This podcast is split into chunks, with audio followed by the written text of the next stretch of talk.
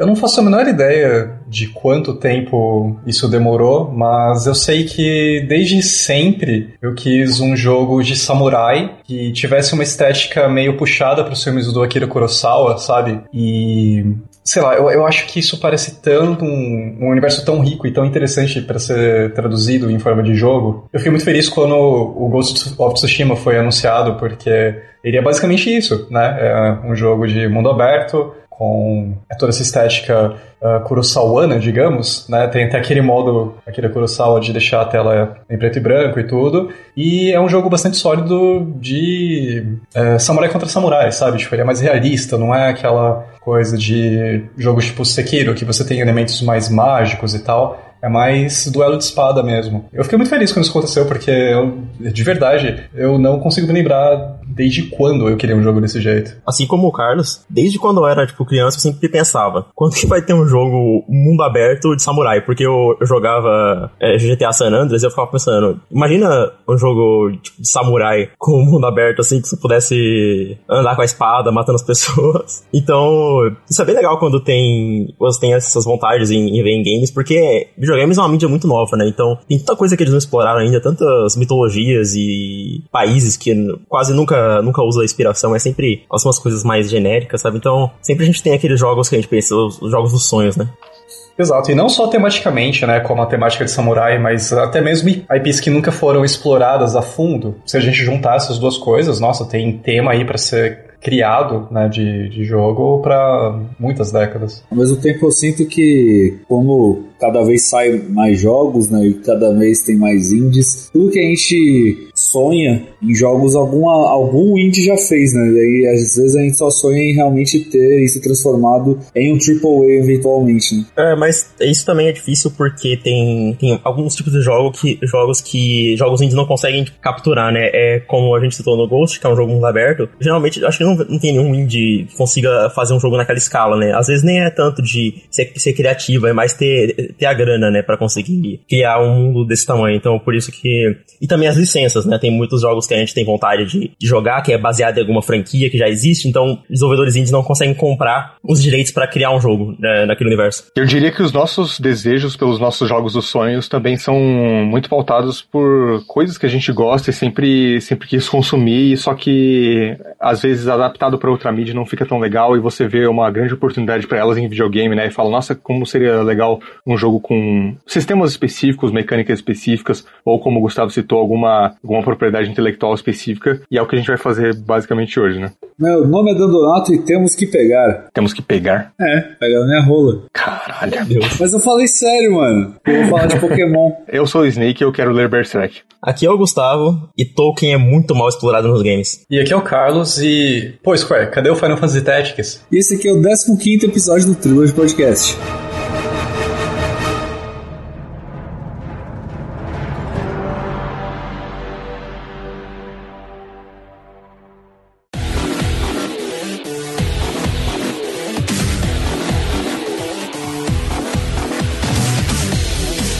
Sejam muito bem-vindos e bem-vindas a mais um episódio do Trilogy Podcast. Hoje a gente tem alguns recadinhos aqui para passar no começo. Nesse episódio vocês estão ouvindo ele no dia 4 de fevereiro de 2021. E vocês devem ter notado que dia 28 não teve episódio. Quem acompanha o Trilogy Podcast sabe que a gente tem episódio novo toda quinta-feira às 14 horas. E só para explicar rapidamente, a gente falou disso no último episódio, falamos em live também, mas nós temos que pagar né, a edição para esse programa existir e a gente tira do nosso bolso. E nós temos disponíveis 8 horas por mês. E como janeiro foi um mês de, de programas especiais, com melhores da geração e melhores da é, melhores 2020, isso comeu praticamente o tempo inteiro só ele e não sobrou tempo para um novo episódio. Então por isso que só teve três episódios de janeiro, mas agora fevereiro volta tudo normal tá bom? Toda quinta-feira às 14, sem falta. Ó, agora a gente é afiliado da Twitch, então se você quiser ajudar para não ter mais esse tipo de coisa, para você poder incentivar o nosso trampo aqui e continuar sempre, sempre tendo mais episódios, se vocês gostam de episódios longos, essa é a única maneira.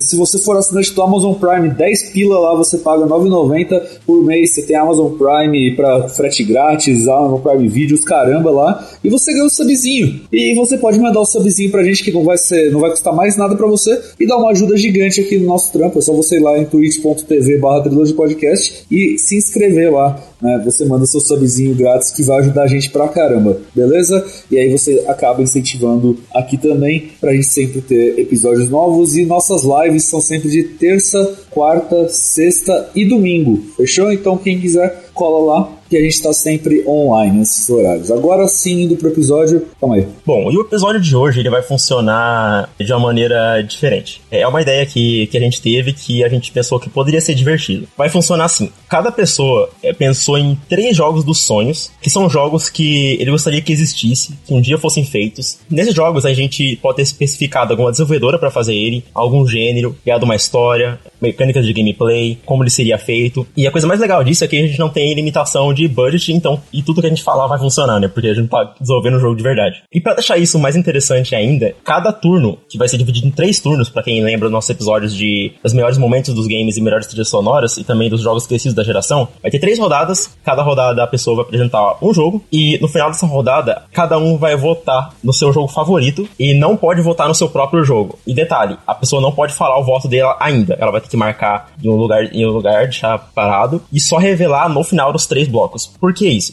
Porque se a pessoa revelar antes, isso pode criar alguma disputa de a pessoa não querer votar em, em algum jogo específico de uma pessoa para aquela pessoa não ganhar, entendeu? Então isso fica uma coisa meio chata. Bom, é basicamente isso o episódio. Eu espero que, que, seja um formato legal e seja divertido você ver tipo, a criatividade das pessoas aqui e o que, que a gente espera que um, um dia exista, quem sabe façam algum game parecido. E a gente tá de olho aí no, nos direitos autorais, tá? Se alguém copiar a gente. Vai ser processado.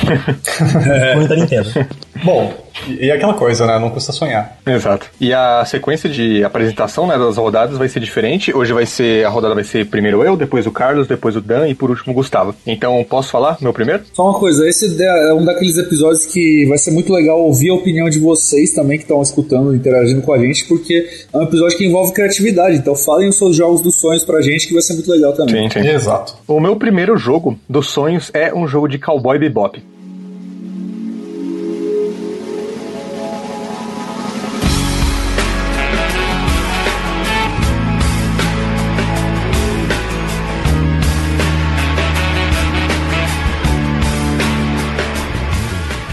É, por que, que eu escolhi Cowboy Bebop para ser um dos meus jogos dos sonhos? É o meu anime favorito, para quem não sabe. Ele é um anime que ele tem uma ambientação é, futurista e meio cyberpunk. É muito muito propícia para ter um jogo é, assim de ação legal. Eu imaginei que para para quem desenvolveria a melhor developer, o estúdio possível para fazer um jogo de Cowboy Bebop é o Ryu Gagotoku Studio, que é o estúdio de Yakuza, para quem não sabe. Ele fez Yakuza, ele fez o, o Judgment, ele fez o Hokuto no Ken, que é aquele jogo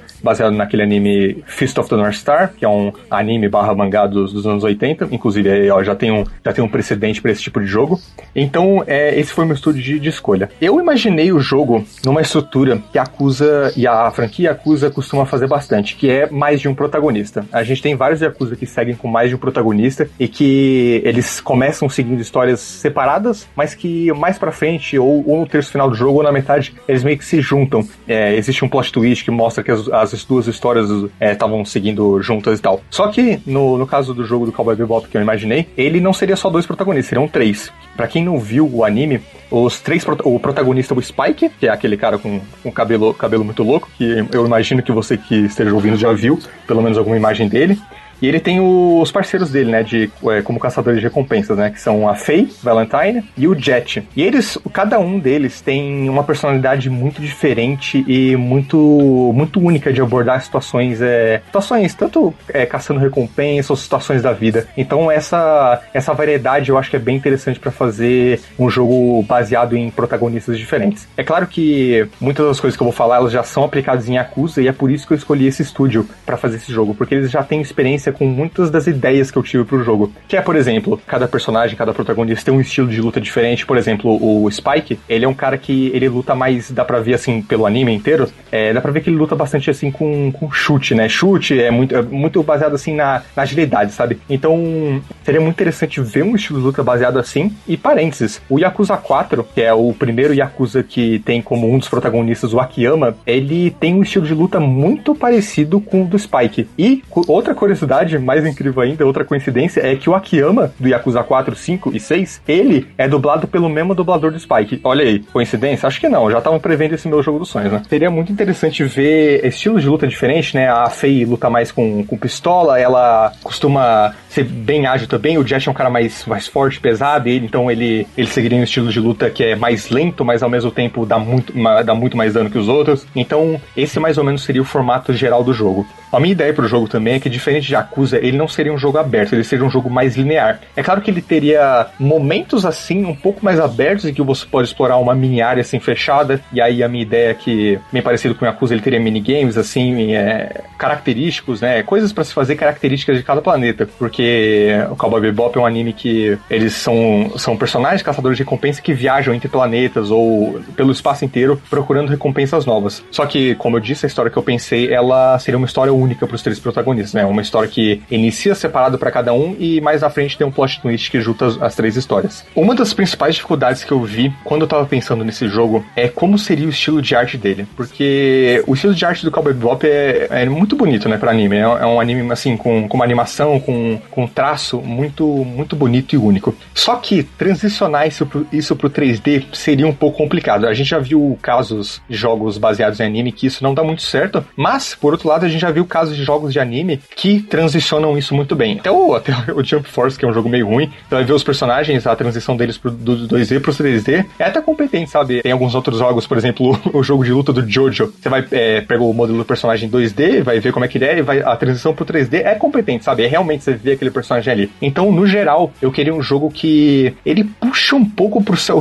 pro cel shading, mantendo ainda o traço, né? A arte do anime, mas é que não fosse em nenhum momento fotorrealista. Eu não acho que o fotorre, fotorrealismo funcionaria com, com Cowboy Bebop, até porque a, o estilo e a aura toda de Cowboy Bebop ela é muito cartunesca, né? Então eu sinto que não funcionaria um fotorrealismo com, com um jogo de Cowboy Bebop. É um jogo que eu não, não gostaria que fosse muito longo, até porque existe sempre um problema quando, quando jogos apresentam protagonistas diferentes, e ainda mais é, no caso, nesse caso, né, em que os estilos de luta seriam muito diferentes, existe sempre o problema do, do jogador se acostumar muito com o, com o estilo de luta ou o estilo de gameplay de um protagonista, e aí na hora de passar para outro ele meio que, ah, não gosto muito, então é, eu não gostaria que o jogo se alongasse muito é, nisso para não, pra não causar esse tipo de cansaço ao jogador. É claro que ele, os capítulos entre eles seriam alternados, né? então seria um capítulo pro, pro Spike, um pra Faye e um pro Jet, e aí voltaria pro Spike, Faye e Jet, até que no final eles se juntam e no mesmo capítulo eles trocaria, trocaria vários, vários momentos de gameplay, né? Uma coisa que você falou que você não quer o gráfico tão fotorrealista, você já pensou deixar mais nos sonhos ainda se fosse o Shigenori Soejima que fizesse a arte do jogo? É, quem que é esse, né? O artista de Persona. Ah, tá, é, ok.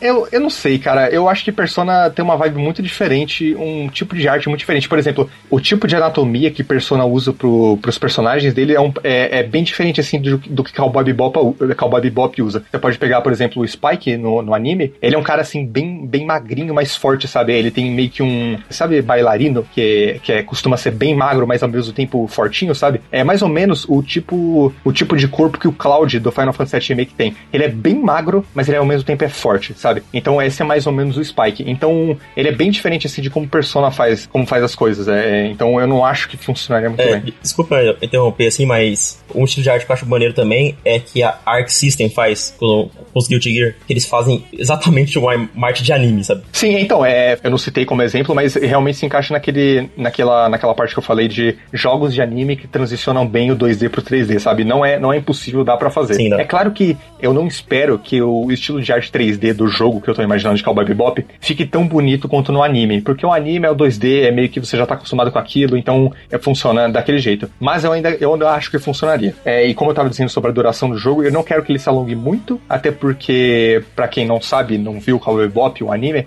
ou é um anime episódico, né? Então cada episódio vai contar uma história separada, é, que se fecha nele mesmo. É claro que existem casos ali, né? É, por exemplo, o episódio 12 e 13, eles são parte 1, parte 2 da mesma, do mesmo, entre aspas, do mesmo episódio, né? Então, às vezes a história continua. É claro que existe uma história maior sendo contada durante o anime inteiro, mas no geral ele é episódico. E eu sinto que esse formato funcionaria, funcionaria bem em um jogo de 15 20 horas, mais ou menos. Eu sinto que, aí já botando mais, mais pé no chão e menos sonhos, eu sinto que um, um jogo arriscado, um pouco arriscado nesse nível, né? Com, com o estúdio de Acusa saindo é, da, do, da zona de conforto deles, não receberia tanto. É, seria bem arriscado e não acho que eles é, apostariam tudo de uma vez para fazer um jogo longo de cara. É, e eu também acho que um jogo longo não se encaixa muito bem nessa proposta de Cowboy Bebop. Como eu disse, né, o combate seria beat'em up, né, parecido bem com Yakuza. É, é cara, é basicamente Yakuza com mudanças para se ajustar ao formato de Cowboy Bebop. É basicamente isso. Ah, outra, outra coisa que eu quero que o jogo faça é usar a Bebop, que é a nave, que é a nave mãe deles, né? É claro que cada um tem sua nave separada, né, que é mais ou menos um caça assim e tal. Mas a, a nave mãe deles é a Bebop. E ela, eu gostaria que ela funcionasse como um hub no jogo, mais ou menos como o Doom Eternal faz com a nave do Doom Slayer. E de tempos em tempos, entre missões, você volta para lá, você sendo o Cowboy Bebop um jogo mais focado em narrativa do que Doom é, eu sinto que seria interessante ter, por exemplo, a, a Ed, que é outra, outra personagem importante do, de Cowboy Bebop, que tá entre. tá ali na,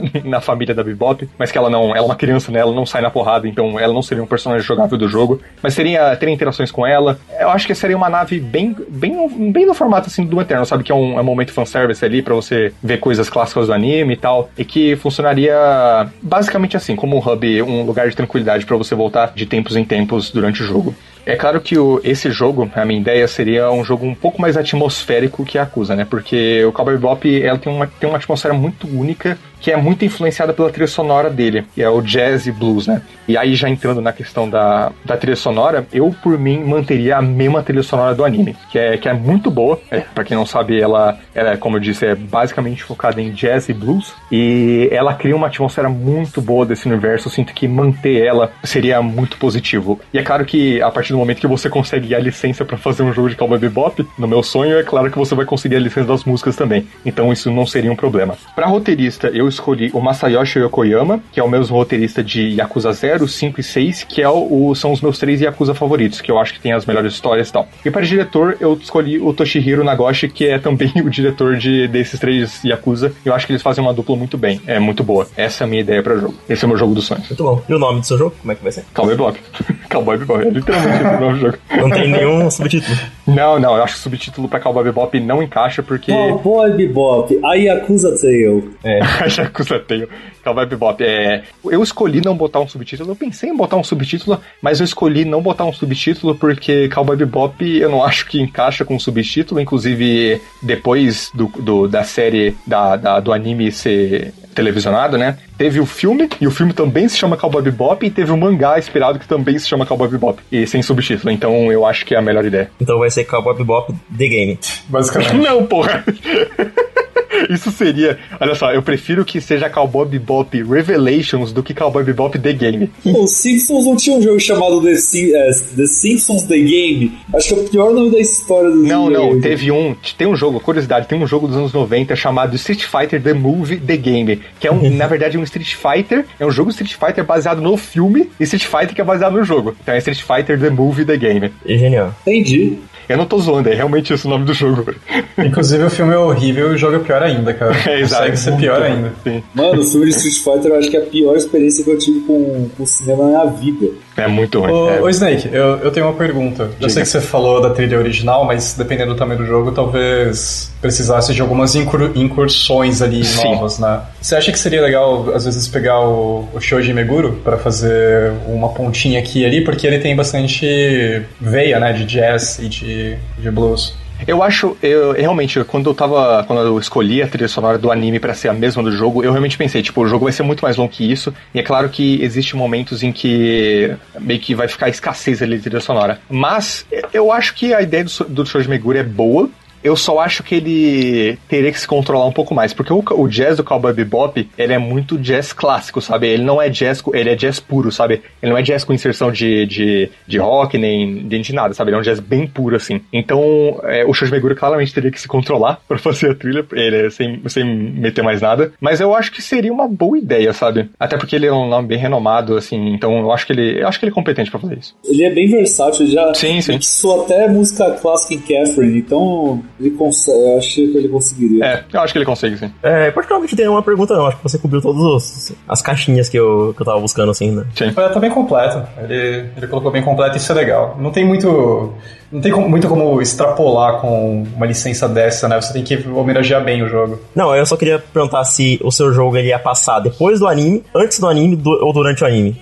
Então, ele ia se passar durante o anime. Assim como o filme, o filme ele também se passa ali entre episódios. Porque, é, deixando bem claro, o Cowboy Bebop, a gente não sabe qual, qual é o intervalo de tempo entre cada episódio. Então, sei lá, o episódio 18 passa, sei lá, você passa um momento, o episódio 19, sei lá, pode passar seis meses depois, sabe? A gente não tem tanta noção. É claro que os personagens não envelhecem, então a gente imagina que não é, não é tão extrapolado, uhum. mas a história que eu imagino é, é, entre, entre o anime. Outra coisa que eu queria falar: Cowboy Bebop, o anime, é um anime assim. Ele é lento no sentido positivo, sabe? No sentido que ele é muito, como eu disse antes, ele é muito sobre atmosfera. E isso muito sobre sobre o personagem falar não só com as palavras, sabe? Então, isso adaptado para jogo é um pouco complicado, porque jogo, a mídia jogo costuma ser bastante expositiva, né? Principalmente Yakuza. Yakuza é um jogo bastante expositivo, é, no geral, no texto dele, assim, a escrita dele é bem expositiva. Eu sinto que essa, é, esse é o ponto específico em que o, o estúdio, o Ryuga, Ryuga Gotoku Studio, seria mais desafiado, porque, como eu disse, Yakuza é muito expositivo, e Cowboy Bebop não é nada expositivo, ele é, ele é exatamente o contrário de exposição. Ele é sobre falar muito com pouco diálogo. Então eu, eu fico curioso para como eles fariam isso e como eles criariam realmente uma atmosfera interessante em volta disso, sabe? Ao mesmo tempo que sendo um jogo interessante de jogar. Excelente. Meu jogo dos sonhos, obviamente, vai ser na franquia The Legend of Zelda.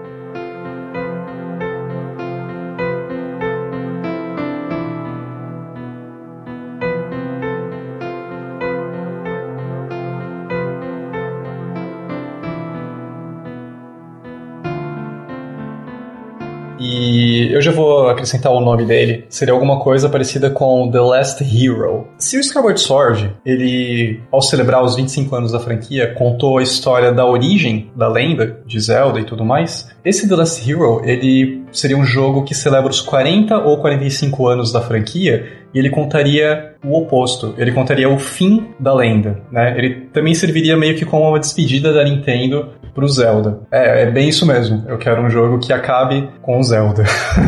Eu vou explicar o porquê. É o seguinte, o jogo, ele pode começar de um, uma forma bem feliz, com um tom bem positivo, que é uma coisa que é bem comum, né, em, em Zeldas. Até o Majora's Mask, que é um dos Zeldas mais escuros, assim, ele ainda tem momentos felizes, né?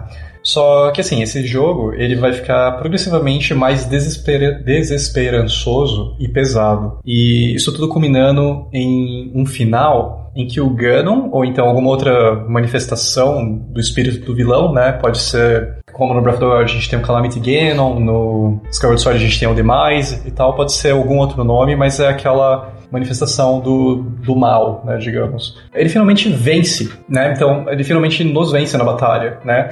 Só que é uma batalha com riscos tão altos que isso vai culminar no fim do mundo de Hyrule. Então, toda aquela atmosfera pesada que eu gosto tanto daquele momento quando você sai do Temple of Time no Ocarina, né, no of Time, como eu mencionei nos momentos mais marcantes, me fez né, ficar bem fissurado com o jogo. Eu acho que esse seria um momento que extrapolaria isso, né? Deixaria as coisas ainda mais pesadas. Enfim, né? Acaba acontecendo esse fim do mundo ali e o Link perde, né? O Link, a Zelda, todo mundo ali apanha pra caramba. Só que é justamente nesse ponto em que eu penso que seria interessante ter um elo ali que liga realmente toda aquela timeline bagunçada da Nintendo, em que todos os espíritos, ou as energias, ou o que quer que seja, dos Links e Zeldas e personagens de eras passadas se juntam e se manifestam para dar forças pro Link, que aí fica conhecido como o The Last Hero, ele vai ser o último herói mesmo. E ele ressuscita e enfrenta novamente, né, esse, esse Ganon ou qualquer outra coisa que seja. E esse vai ser o momento mais memorável, a luta mais épica, mais emocionante e mais mecanicamente bem criada que a Nintendo já fez em toda a história dela. Eu realmente gostaria muito que essa fosse uma daquelas lutas muito marcantes mesmo. E, pô, se é pra ser o último Zelda, que seja uh, com um momento, né, muito inesquecível, né, tanto em questão de história quanto de mecânica mesmo e etc.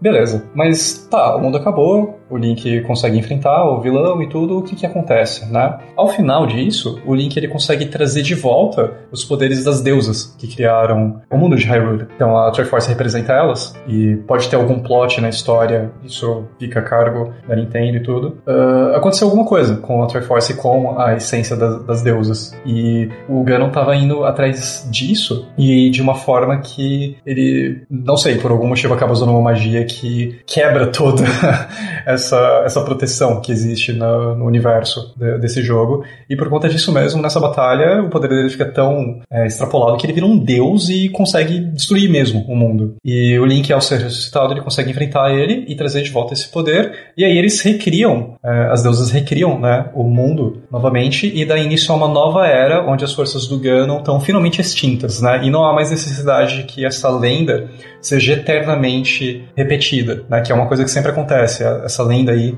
do Link com a Zelda contra a manifestação do mal e o caramba é sempre repetido, né? E dessa vez realmente é um ponto final. Por que que eu gostaria, né, que tivesse um ponto final? Porque assim, já teria 40, 45 anos da mesma história acontecendo. Então, ou né, eles terminam assim com uma forma que, de uma forma que possa criar um universo totalmente novo para Zelda, ou nesse meio tempo a Nintendo, como está se renovando e trazendo mais talentos jovens, né, e tal, podem acabar criando uma franquia nova também que acabe por substituir, né, o que o Zelda é.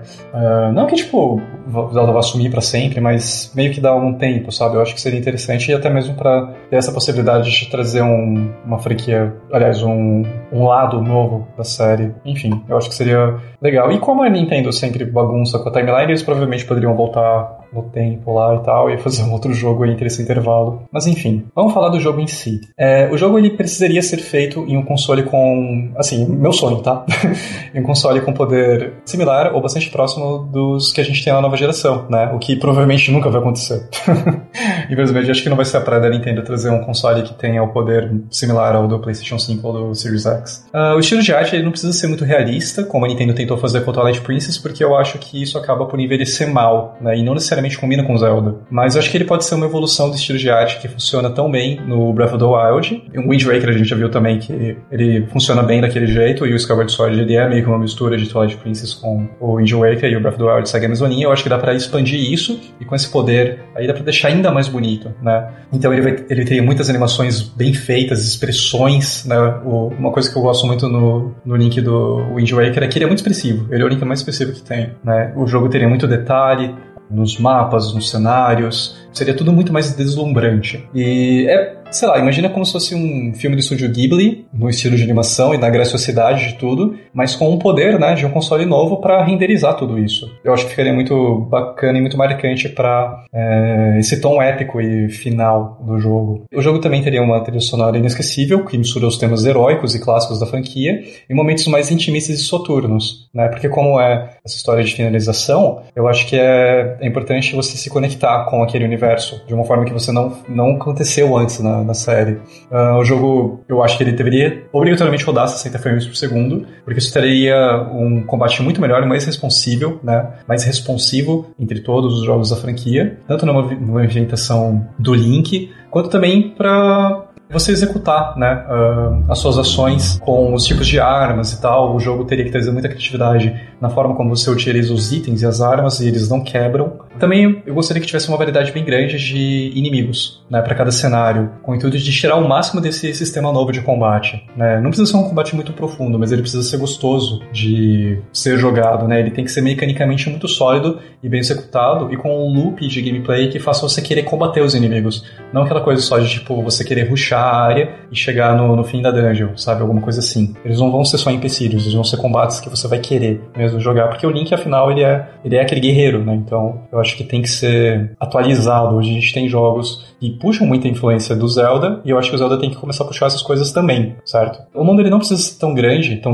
tão gigante como é na escala do Breath of the Wild, mas ele pode ter um tamanho bom o suficiente, né? Para ele poder trazer toda essa variedade de inimigos e cenários. E para justificar esse tamanho, o jogo vai trazer quests mais densas e que evite o famigerado Vet Quest, né? Então, grande parte da magia é, desse jogo e da história vai estar tá inserida nessas quests, porque você tem a quest principal, mas você também tem é, essas micro histórias que puxam muito o DNA do Majora's Mask. Então, Majora's Mask ele é tão bom porque ele tem uma quest principal que é interessante, mas o que faz você se apaixonar pelo jogo é todo o universo que tem em volta dele. Ele tem alguns, alguns dos personagens mais legais né, de, de toda a franquia. Então, assim, a história principal não precisa ser super desenvolvida, né? ela pode ter um, um plot assim simples de você seguir para que ela não atrapalhe né, o, o, decorrer da jornada. Mas ela ainda assim, eu acho que ela tem que ser tematicamente interessante para dar aquela despedida mesmo, né, já que ela conta o fim de toda a saga. A Zelda também vai ter um papel muito mais importante na jornada do último herói. Ela não vai ser simplesmente uma personagem que precisa ser salva, então ela vai ter um papel muito, muito mais próximo do que a gente imagina que será na sequência do Breath of the Wild. E finalmente, o ponto de maior destaque do jogo seriam as dungeons, né? Então, assim, elas vão ser grandes, inventivas, criativas, e elas reúnem tudo que a Nintendo criou de melhor nos 40 ou 45 anos de franquia. É, o jogo seria basicamente a junção daquela exploração super legal do Breath of the Wild, um universo mágico e que tem recompensas decentes para cada exploração que você faz, e tudo isso aliado a uma mobilidade muito boa do Link, né? Com um combate muito bom, chefes interessantes e desafiadores, assim, chefes que marcam mesmo mesmo, e a união de tudo que faz, né, todos os elementos que fazem com que o Zelda 1, A Link to the Past, Majora's Mask, Breath of the Wild, Wind Waker, A Link Between Worlds, o que seja, sejam jogos tão destacados na, na franquia, né? E também é, uma forma de homenagear todos, todo esse histórico e trazer Zelda de uma forma é,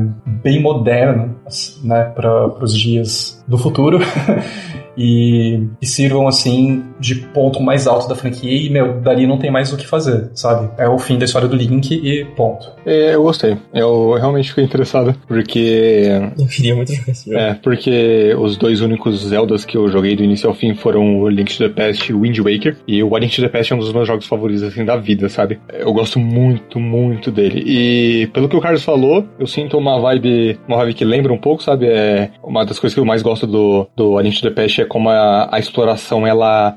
Tipo, a área toda é aberta, mas a exploração ela é guiada de uma maneira muito sutil e muito boa, sabe? Eu nunca, eu nunca me perdi no A Link to the Past, porque o jogo soube me guiar. Sabe quando o jogo tá te puxando com uma corda, mas você não tá vendo a corda e ele é muito bom nisso, sabe? Então é. Uhum. O A Link to the Past é muito, muito bom nisso e eu sinto essa vibe no, no jogo que o Carlos descreveu. É totalmente a intenção. Uhum. É, o Link to the Past é um dos principais jogos, né? Então eu gostaria que eles pegassem. Se o Breath of the Wild se inspira no Zelda 1, eu queria que esse daqui se inspirasse no A Link to the Past, mas sem cair nas armadilhas que as sequências do Ocarina of Time caíram. Uhum. Tá? Então, é justamente a síntese de tudo isso que a Nintendo criou. Eu acho que seria espetacular para fechar. Uma coisa que eu gostei bastante também é que, basicamente, nisso você faz uma sequência né, pro, pro game design, basicamente, do Breath of the Wild, mas arruma todos os problemas que a gente tem com ele, né? Quase, que é o combate não ser tão uhum. interessante, o mundo não ter tanta variedade, assim, e as dungeons serem bem chatas. E principalmente os boss também. Então, ele é uma fusão mesmo de tudo que, eu, que a franquia já fez de, de bom, né? E com, por favor, um console bem forte que pode ser um jogo, tipo, realmente lindo pra caramba. Sim, é porque assim, uma coisa que a gente vê é a Nintendo sempre apresentou tech demo é, com Zelda, né? Eu, eu, não sei se vocês lembram disso, mas quando o GameCube foi anunciado, eles mostraram uma luta do Ganon com do Ganondorf, na verdade, contra o Link. É uma luta super épica, super legal pra época, era tipo 2000 e tal. E todo mundo ficava pensando, pô, a sequência do, né, do Majora's Mask vai ser um jogo assim e tudo, né? Lindão, com um gráfico desse jeito, mas não, foi o Wind Waker. Não que eu ache o Wind Waker ruim, eu gosto do estilo de arte dele, mas assim, mostra um poder de gráfico muito. um poder gráfico de execução e tudo mais, muito maior do que a Nintendo atingia. Uhum. É, eu acho que isso nunca vai acontecer, mas eu ficaria muito feliz se isso, se isso fosse feito, porque tiraria todas as amarras que Zelda tem, sabe? para executar realmente o jogo final ali em todos os aspectos melhor design, melhores, melhores dungeons, melhor história, melhor combate, é, momentos mais memoráveis e tal, e ainda assim respeitando muito da tradição de Zelda, mas sendo ousado o suficiente para falar, tá bom, daqui não tem mais para onde ir. é o ponto final. Muito bom. Bom, meu primeiro jogo eu chamo, eu chamo ele de Pokémon Obsidian.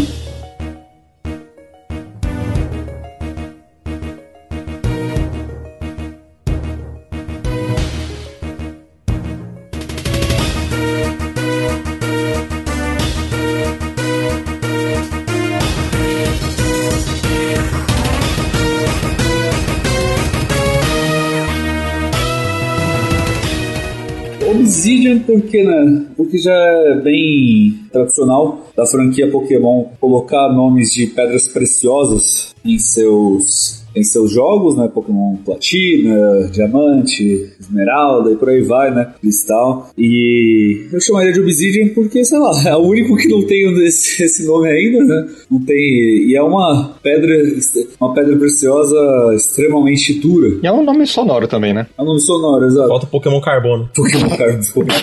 Pokémon Grafite. Eu amo Pokémon demais, eu gosto da fórmula criada por Pokémon, sabe? Então, mesmo que seja um jogo horrível, um jogo cheio de problemas, um jogo que não inove absolutamente nada, eu ainda vou me divertir, como foi o caso do Sword Shield, por exemplo, sabe? Porque eu gosto muito, muito da fórmula que eles criam e Pokémon é um negócio muito divertido para mim. Nunca vai ser o jogo mais é, é, o melhor jogo do ano ou um dos melhores jogos da vida, mas é sempre um jogo que quando sair eu vou ficar hypado, eu vou jogar Day One, eu vou me divertir, eu vou gostar pra caralho, eu vou querer completar Pokédex, fazer tudo. E esse jogo, ele seria uma ideia que é um Pokémon que não é feito pela Game Freak, porque a doença de Pokémon é a Game Freak, tá ligado? A Game Freak é uma empresa, é, talvez assim, entre as empresas AAA que existem aí, né, desses estúdios grandes, ela é a pior, cara. Eles são, tipo, extremamente preguiçosos no, em questão de design, eles não, nunca fazem nada além do, do mínimo. Então, acho que só de você já tirar é, um game numerado, não numerado, mas um, game principal da franquia da mão da Game Freak já ajuda pra caramba. Não sei em quem daria, mas sei lá, dá pro estúdio que fez Breath of the Wild, por exemplo, alguma coisa do tipo. E a ideia seria fazer um Pokémon em mundo aberto ele inteiro, porque o Sword Shield tentou fazer isso, né? Mas ele só tem uma área que é mundo aberto, e eu queria que o jogo inteiro fosse mundo aberto e que ele conectasse todas as gerações de Pokémon. Então, pegasse todos os mapas dos continentes e você passasse um por um, sabe, conquistando cada uma dessas áreas.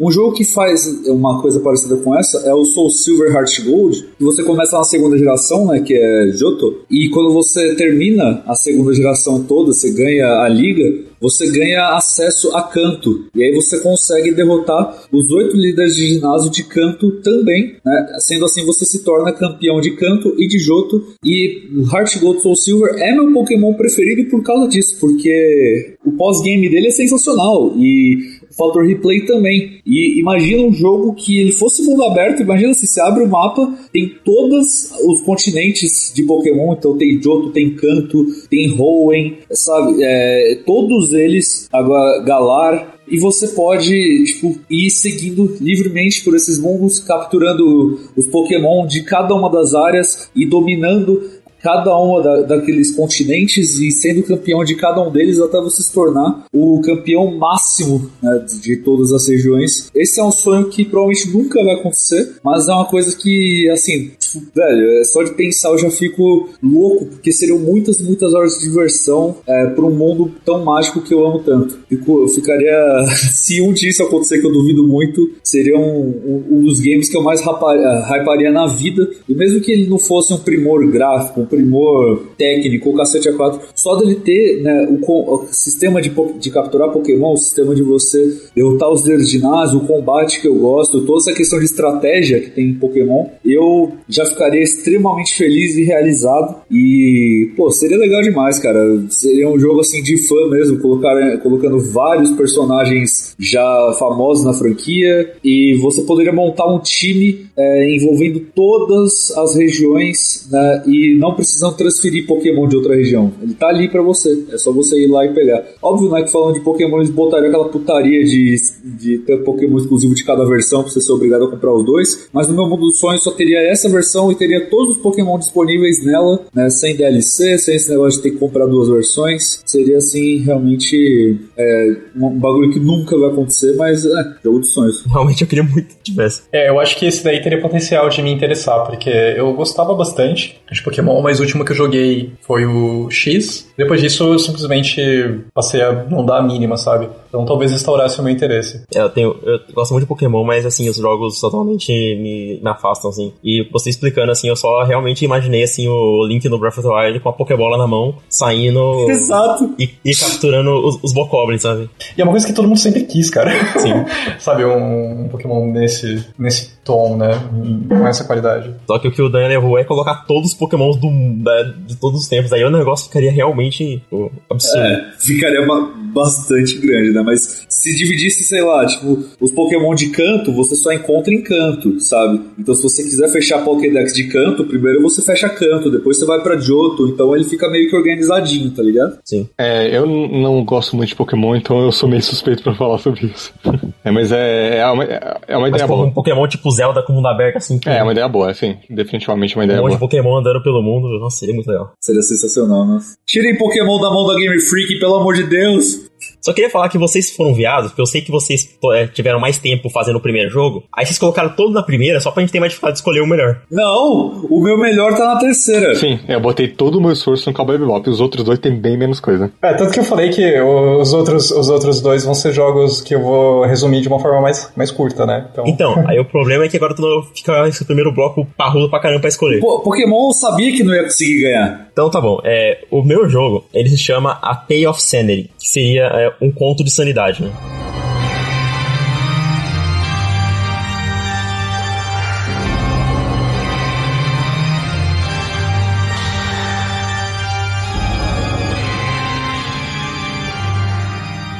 Esse jogo seria desenvolvido pela Naughty Dog e ele seria um jogo linear narrativo, se passando na era vitoriana, com inspirações no horror de Lovecraft e horror japonês. Ele seria dirigido pe- pelo Neil Druckmann, os haters choram, só que ele, ele teria uma participação eh, especial de supervisão de arte do Junji Ito na parte visual. Caralho.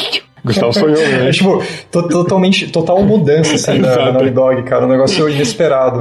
Gustavo sonhou pra caralho mesmo. Não, a a Naughty Dog ela ia realmente fazer o que todo mundo tava querendo, que é um jogo de terror. Um jogo bom. É, um jogo bom. Um jogo de terror que, que realmente usa é, a qualidade técnica no, no máximo, uma qualidade narrativa máxima, e realmente quebrando, assim, tudo que eles fizeram nos últimos tempos. assim. Essa é basicamente o core do meu jogo, porém, pra acompanhar essa ideia, eu criei basicamente um sumário de como seria uma história que ia contar nesse jogo, que ela seria basicamente assim. É, o jogo iria acompanhar um investigador chamado Ivan, que ele é atraído por um caso na sua cidade natal, que ela desaparece de um dia pro outro sem sinal de nenhum do- dos seus habitantes ou construções. E tudo começa a ficar mais estranho quando Ivan percebe que não tem registro dessa cidade e ninguém lembra dela nem das pessoas. Sua sanidade é colocada em prova e ele envolto em uma sequência de mistérios, personagens que cruzam seu caminho, e o tema do game é sobre o impacto da morte que define o direito de morrer ou viver. Qual a força que faz essa escolha é, e o que prova a existência de uma pessoa que são lembradas. O Ivan, ele é afetado pela morte da sua família, todos os dias, por um assassinato que invadiu a casa deles durante a noite, anos atrás. E isso fez basicamente ele perder a fé da vida e basicamente continuar empurrando pela barriga, sabe? Só de não de ter medo de se matar. né? O jogo, ele ia usar dois sistemas de, de gameplay que se interagem na história. Ele teria dois planos existenciais, um físico e um astral, onde a divisão deles é perdida dependendo da sua, da sua sanidade no jogo. O Ivan, ele teria um nível de sanidade que iria aumentando conforme ele entra em contato com coisas de outro mundo, principalmente ao levar ataque, e quanto mais sanidade, mais o mundo à sua volta ele vai mudando e criaturas mais aparecem no seu caminho. Por exemplo, o jogo ele seria linear, porém, o, a estética do jogo ia depender do, do quanto de sanidade você tem ou não. Então, se você é, for um jogador cauteloso, você vai ver um mundo menos, menos destruído, me- menos caótico. E um jogo mais fácil também. Agora, se você começar a sofrer muito durante o jogo, você vai começar a ver mais inimigos, mais criaturas é,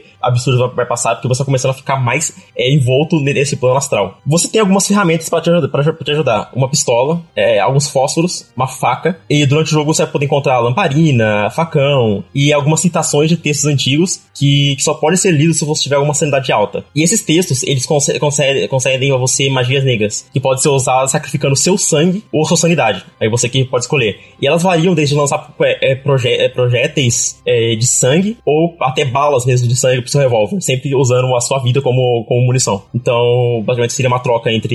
É, se você quiser atirar, você tem que usar a sua, a sua vida, entendeu? O jogo ia ser muito, muito focado em desenvolver os seus personagens de uma forma sutil e bem escrita. No durante o jogo você encontrar alguns, alguns personagens é, humanos e, não humanos, óbvio. E o maior foco no combate seria na inteligência artificial dos inimigos. Inimigos humanos, por exemplo, eles terão muito medo de você também. E eles irão se esconder ao tomar tiro e vão sangrar até a morte se eles não forem socorridos por algum amigo ou usar algum kit, ma- é, kit médico por, tipo, falta de sangue mesmo. Muitos inimigos não vão querer morrer, então eles pode se render ou simplesmente usar isso como uma tática para te enganar e te matar. Então você tem que ficar sempre tomando cuidado. E quanto mais assustados eles estão, mais fácil de ouvir é, eles, porque eles começam a tremer, a, a, suar, a suar mais e fazer barulho e ficar mais tipo, com medo, você consegue ouvir mais fácil. Só que a sua respiração também, ela é influenciada no game. A Naughty Dog criou um sistema de respiração da Last of Us, ela se incrementa daqui e usando até no gameplay. Quanto mais é, com medo você fica, a sua respiração ia aumentar, a batida cardíaca aumentar. conforme mais perto você fica dos inimigos, você fica mais afetado. Isso respirando mais alto, tremendo, até mesmo pra tirar fica mais difícil. Então é bom sempre ter cautela e, assim, matar humanos importa muito. É, aumenta a sua, a sua, a sua sanidade. Então, é, tipo, você tem que ser muito cauteloso entre você vai matar os humanos ou não. Porque você pode é, aumentar a sua sanidade. O jogo, até no final, ele tira, é, ele tira só um porque o jogo ele, ele tem um arco narrativo. Porém, o que vai mudar durante o jogo são os personagens que você pode é, encontrar e fazer eles morrerem, e também o estado do mundo após você terminar. Você pode é, ter uma experiência completamente diferente do de outra pessoa que não matar ninguém e tiver aquela sanidade baixa. Tipo, o mundo ele com, completamente muda, sabe? E ele seria é, bem mais linear, ele não seria um jogo muito longo também, eu tô pensando de umas 12 a 15 horas, e, e ele ia ser bem mais linear, assim, do que o The Last of Us Part 2. No meio do game, você, você poderia ter uma. Você ia ter uma mudança mais, você ia começar a entrar mais nos mundos etéreos. E lá aparecem duas import, é, personagens importantes, que seria a Sofia e uma bebê recém-nascida chamada Ana. E o Ivan começa a criar um apego por elas no do game e precisa manter ela segurança durante a parte do game. É, seria basicamente aquele que tá acostumado com o gameplay da, da Naughty Dog, né? Que são um personagem andando e tudo mais. Você não teria que se preocupar com, com proteger elas, não seria um Resident Evil da vida, Resident Evil 4, que ia ficar bem cansativo, sabe? E, assim, o jogo não é focado muito em ação. Então, os encontros com os inimigos e chefes, eles sigam mais como puzzles. Ia ser mais como um, um Metal Gear. O jeito que você tem que é, pegar uma gimmick para cada boss, sabe? Usar a inteligência artificial deles, os cenários, e terá, tipo, muitas criaturas aterrorizantes, inimigos, chefes na imaginação do Ito, né? Junto com a influência Lovecraftiana. E, basicamente, para dar uma, é, fechar esse arco, o final do game se passaria num lugar chamado o Panteão do Julgamento. O Ivan descobre que, na verdade, a Sofia e Ana, elas nunca elas não existem, e, e elas eram uma representação do mundo etéreo da sua esposa e filha, que ele esquece durante o game. É, a Sofia é uma personagem, seria muito bem desenvolvida durante o jogo, e ela tem uma química romântica com o personagem, porque durante a vida né, ela era a esposa dele. Aí o jogo, ele revela que quem foi que matou a família dele foi ele mesmo. Só que também revela que não foi por maldade, e sim porque elas tinham uma doença incurável. E a decisão dele era de que não se alastrasse para mais parte do, da cidade onde eles viviam. O que ele escolheu foi acabar com o sofrimento dele. A cidade que, que no começo do jogo desapareceu, ela nunca existiu mesmo, e foi criada pela, pela, mente, pela mente dele para ser uma justificativa onde o assassinato aconteceu. Ele esqueceu dela porque os juízes, que são os, os deuses antigos, eles definiram que o mundo é, é dominado por eles. Eles mantêm um equilíbrio entre duas realidades. Quando alguém é, morre, a sua penalidade é ir para outro lado e se transformar em um deles. Basicamente, quando você morre, você se transforma em, em, um, em um ser demoníaco. Só que é uma transição é, para a morte. Tipo, já que a morte é o oposto da vida, o grotesco é o oposto da beleza. Então, quando você faz essa transição, o que você vê como beleza se, se transformaria. Então, o que eles vê como humanos e belo é, não é ruim pra eles. Então, quando a nossa percepção de demônios não seria a mesma do que é quando a gente tá vivo, entendeu? E assim, e quando ele matou a família dele, não importa qual foi o, o motivo dele, ele, ele, ele foi castigado. E o maior castigo que você pode existir para uma pessoa é esquecer as pessoas que você ama. Porque é a única maneira da pessoa ela sofrer para sempre após a morte. Porque após a morte você iria ainda ter o conforto de quem você amou durante a vida. Esquecer isso, é, esquecer as pessoas que já morreram, é a última chance daquela pessoa estar tá viva, sabe? Até uma pessoa ser esquecida pela última pessoa, ela ainda tá viva na memória de alguém. É por isso que o maior medo da maioria das pessoas é viver, é morrer sem ter feito algo relevante na vida e ser lembrado, entendeu? E basicamente é essa filosofia dessa realidade. Se uma pessoa morre e não tem ninguém para lembrar dela, ela ia viver sempre sempre no, no sofrimento eterno. É, os seres humanos são uma fração minúscula desse universo. E os deuses controlam toda essa realidade com a mão de ferro, sem interpretar ações humanas. E o Ivan, após perceber que, após perceber tudo isso, ele começa a chorar de alegria. Ele coloca uma arma na cabeça e puxa o gatilho. E é assim que acaba o jogo. Você me deu spoiler, desgraça. No final do jogo, ele ficaria bem ambíguo desse modo do porquê que ele tava sorrindo, chorando, e por que ele se matou. Mas a felicidade dele no fim do jogo foi ter lembrado da sua família, graças a ter entrado no mundo etéreo. Então ele pôde morrer carregando a lembrança das pessoas que ele ama, sem ter que, que viver por toda a eternidade sem, sem conseguir lembrar de, de quem era a família dele. Então esse seria. Tá feito o jogo. é, o cara criou a narrativa inteira. Já não vou querer jogar porque já sei o final. É, o, o Gustavo spoilou o jogo inteiro aí. Quando ele falou, ah, ele, ele que matou a, as pessoas que ele amava, caralho, calma, Gustavo, para de spoiler o jogo aí. Pô, mas eu, eu, também acabei contando o final do, da franquia do Zelda, mas tudo É, contou o final do, da franquia Zelda inteira, pô. Olha só, é, Gustavo, tem uma pergunta muito importante. Oi. Que no começo você citou o Junji Ito. E eu queria saber onde que ele ia entrar nisso. Ele ia fazer design de monstro? Que... Ele ia fazer o design de monstros e concept arts. Tu, tu relegou o Junji Ito a um desenhista, é isso? Sim. Que, que é o que ele é, na real. É. Ué. Ele ia trabalhar, tipo, su- supervisando basicamente a criação do mundo inteiro, entendeu? ok. A narrativa e história seria escrita pe- pelo Neil, porém, e a direção também, porém toda a parte artística do jogo seria feita pe- pelo Junji Ito. Sim. Basicamente é o papel dele que ele teria no, no Silent Hills, porque nem fudendo que o Kojima ia deixar dar pitaco na história dele. É, assim, eu acharia, não querendo dar pitaco no teu projeto, porque é o teu projeto e inclusive você já expolou ele inteiro, obrigado. Mas o, o- se eu tivesse tendo esse projeto, eu, eu deixaria o Junji ter um pouco de mão na história, porque pelo, o meu ponto é que eu não gosto muito de terror americano, principalmente. Uhum. Eu, eu gosto muito de terror japonês. Eu acho que o terror psicológico deles é imbatível. É, eu também gosto bastante. Então eu, eu acharia interessante. Mas, mas o Neil, o, Neil, o Neil Druckmann não é americano? É, a, a questão é, eu pensei nisso também, mas a questão é que assim, País de língua inglesa. ele, ele ia pegar muitas influências, é por isso que ele foi procurar logo o Jiu-Jitsu, entendeu? ah, sim, ok. Ele ia tentar fazer um jogo realmente é, com, com a pegada de horror, de horror japonês, e o Jiu-Jitsu ele, ele ia ter uma, um papel importante no mundo, então ele ia criar um mundo. Então o, o ele ia ficar basicamente criando os personagens, ele ia criar um pouco a narrativa e os personagens. Então, interessante. basicamente seria isso. É, o que eu queria, basicamente, é um jogo linear da, da Naughty Dog que foca em terror psicológico na era vitoriana com o terror de Lovecraft. Sim, e com, e com o cara que puxa o gatilho no final. Obrigado pelo spoiler. É, ele se mata no final. Sim, ele se mata no final. É, eu gostei. Eu achei do caralho. Ainda mais, tipo, uma mudança drástica no que a Naughty Dog vem Sim, eu, fazendo. eu realmente então é quero sim. Eu tava entre isso ou fazer um jogo Space Opera da, da Rockstar, mas ainda bem que eu não fiz, porque basicamente ia ficar igual o, o Cowboy Bebop, que ele é meio isso. Sim. Ah, e inclusive pro Gustavo, a pergunta mais importante sobre o jogo dele, que é a mais importante que tudo. Sendo um jogo da Naughty Dog, vai ter lacração? Vai, o, o personagem ele vai ter um momento de sexo gay com um demônio. Por favor, não corta isso. Meu Deus, Eu achei, eu mas- achei que, eu achei que o Gustavo ia falar que tem uma magia que é um lacre pra portas, assim, que não deixa os Nossa, entrarem, ou alguma coisa assim. Ah, eu só queria falar que a trilha sonora ia ser criada pelo Ko Otani, que- o cara que é a trilha sonora de Shadow of Colossus, que tá aposentado da, da vida, e o Neil Druckmann ia caçar até a, até a avó dele pra conseguir achar esse cara pra trazer pra ele fazer um jogo de terror. ok. E se ele morreu? Não morreu não, porra. Não sei, se ele morreu, de- desenterra ele e faz ele fazer a música do jogo, cara. Aí vai ter que chamar a Bloober pra chamar o Medium. Nossa. Nossa senhora, velho. É, é, vai, lá, vai lá, Snake, prossiga. Vambora. O meu segundo jogo é um jogo de Star Wars, e se chama Star Wars Rise of the Sith.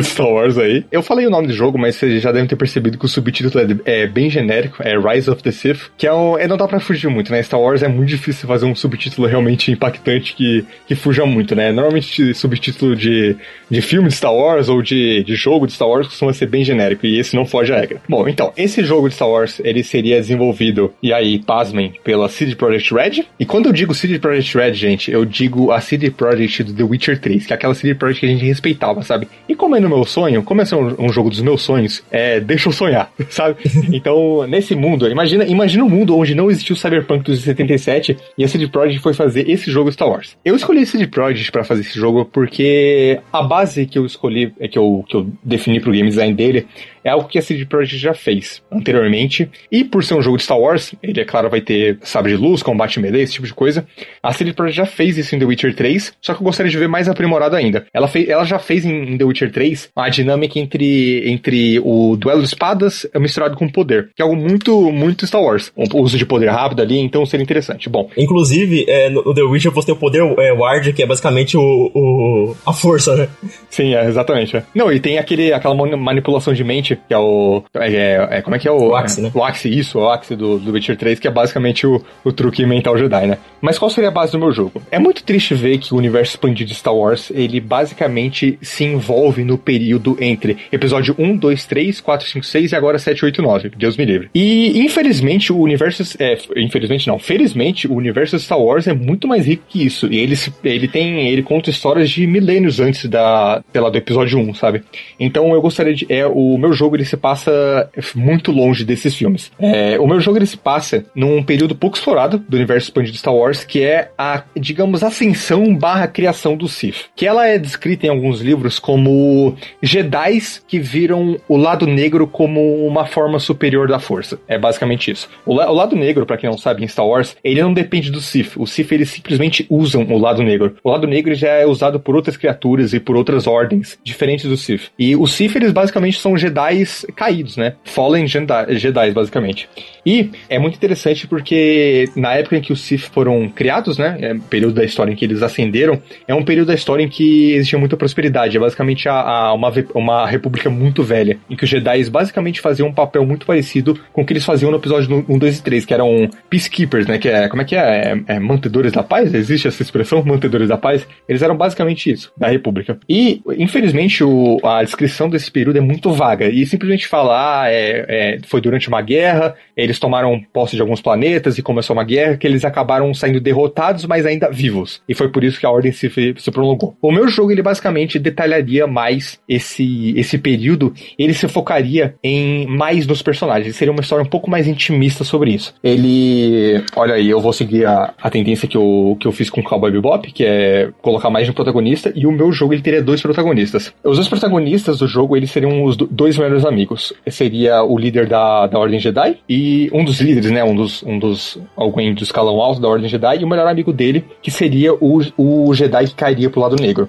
Eu gostaria de ver essas duas histórias serem entrelaçadas pelo fato de serem ideais, eles mostrarem ideais de visão da força muito diferentes. Eh, seriam amigos que. É uma história que, assim, ela, ela pode parecer clichê, mas eu gostaria que a CD Projekt Red fosse um pouco além disso e fizesse algo, fizesse algo realmente interessante. Mas eu acho que essa história de melhores amigos que um vai pro. um cai pro lado negro é muito comum em, em obras, né, no geral. Só que eu acho que isso em Star Wars funcionaria muito bem, porque existe claramente um lado negro em que a pessoa pode cair muito fácil. E basicamente seria isso. O, eu diria que até a metade. É, seria um jogo mais longo. É, eu diria que ele tem entre 30 e 35 horas. Ele seria basicamente um jogo em que o primeiro terço dele seria apresentando os personagens, mostrando a relação deles e como eles enxergam a ideologia da força e mostrando também uma parte que infelizmente nunca é muito mostrada em Star Wars, mas que é essa soberba dos Jedi, né? Que os Jedi eles acham que eles são os únicos a dominarem a força e que eles não que eles são os únicos a dominar a força, mas que eles são a maneira certa da força e que recrutar criança ou, ou tirar a criança dos lares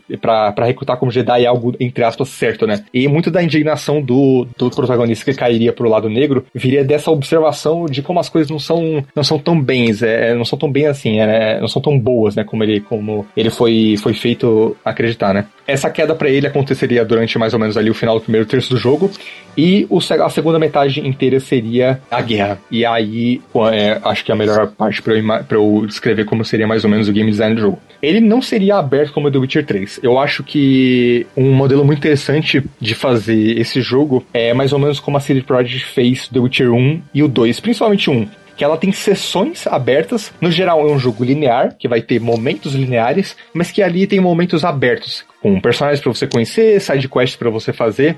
E eu acho que esse é um, que esse é um tipo de, de design de mundo que funcionaria bastante para a proposta do jogo. É, eu não quero que o jogo seja, seja muito massivo em termos de coisas secundárias para você fazer nem nada, mas eu gostaria que coisas opcionais fossem feitas e coisas opcionais que crescessem a história de cada um dos personagens. Eu sinto que seria muito legal colocar side quests no protagonista que continua, é, continua Jedi, side quests que colocariam em dúvida a querença dele e sidequests no lado que caiu pro. No, no protagonista caiu pro lado negro. É sidequests que mostrasse para ele o lado mais claro da luz e que colocasse em dúvida o que ele, o que ele pensasse. Então essa dinâmica de sidequests funciona basicamente assim. E é um jogo que eu gostaria muito, de, muito depois de ver nessa segunda metade do jogo um embate de mente entre os dois. Não só o embate da guerra, mas é ainda assim é duas pessoas que se respeitam, né? Eram amigos e se respeitam, meio que tentando convencer um ao outro que o lado dele está certo. E o final pro meu jogo que eu imaginei é um final trágico, com, o, com a guerra levando muitas vidas e o Sif, né? Como, como é descrito no universo expandido, é perdendo a guerra, mas ainda saindo vivos. Mas eu gostaria que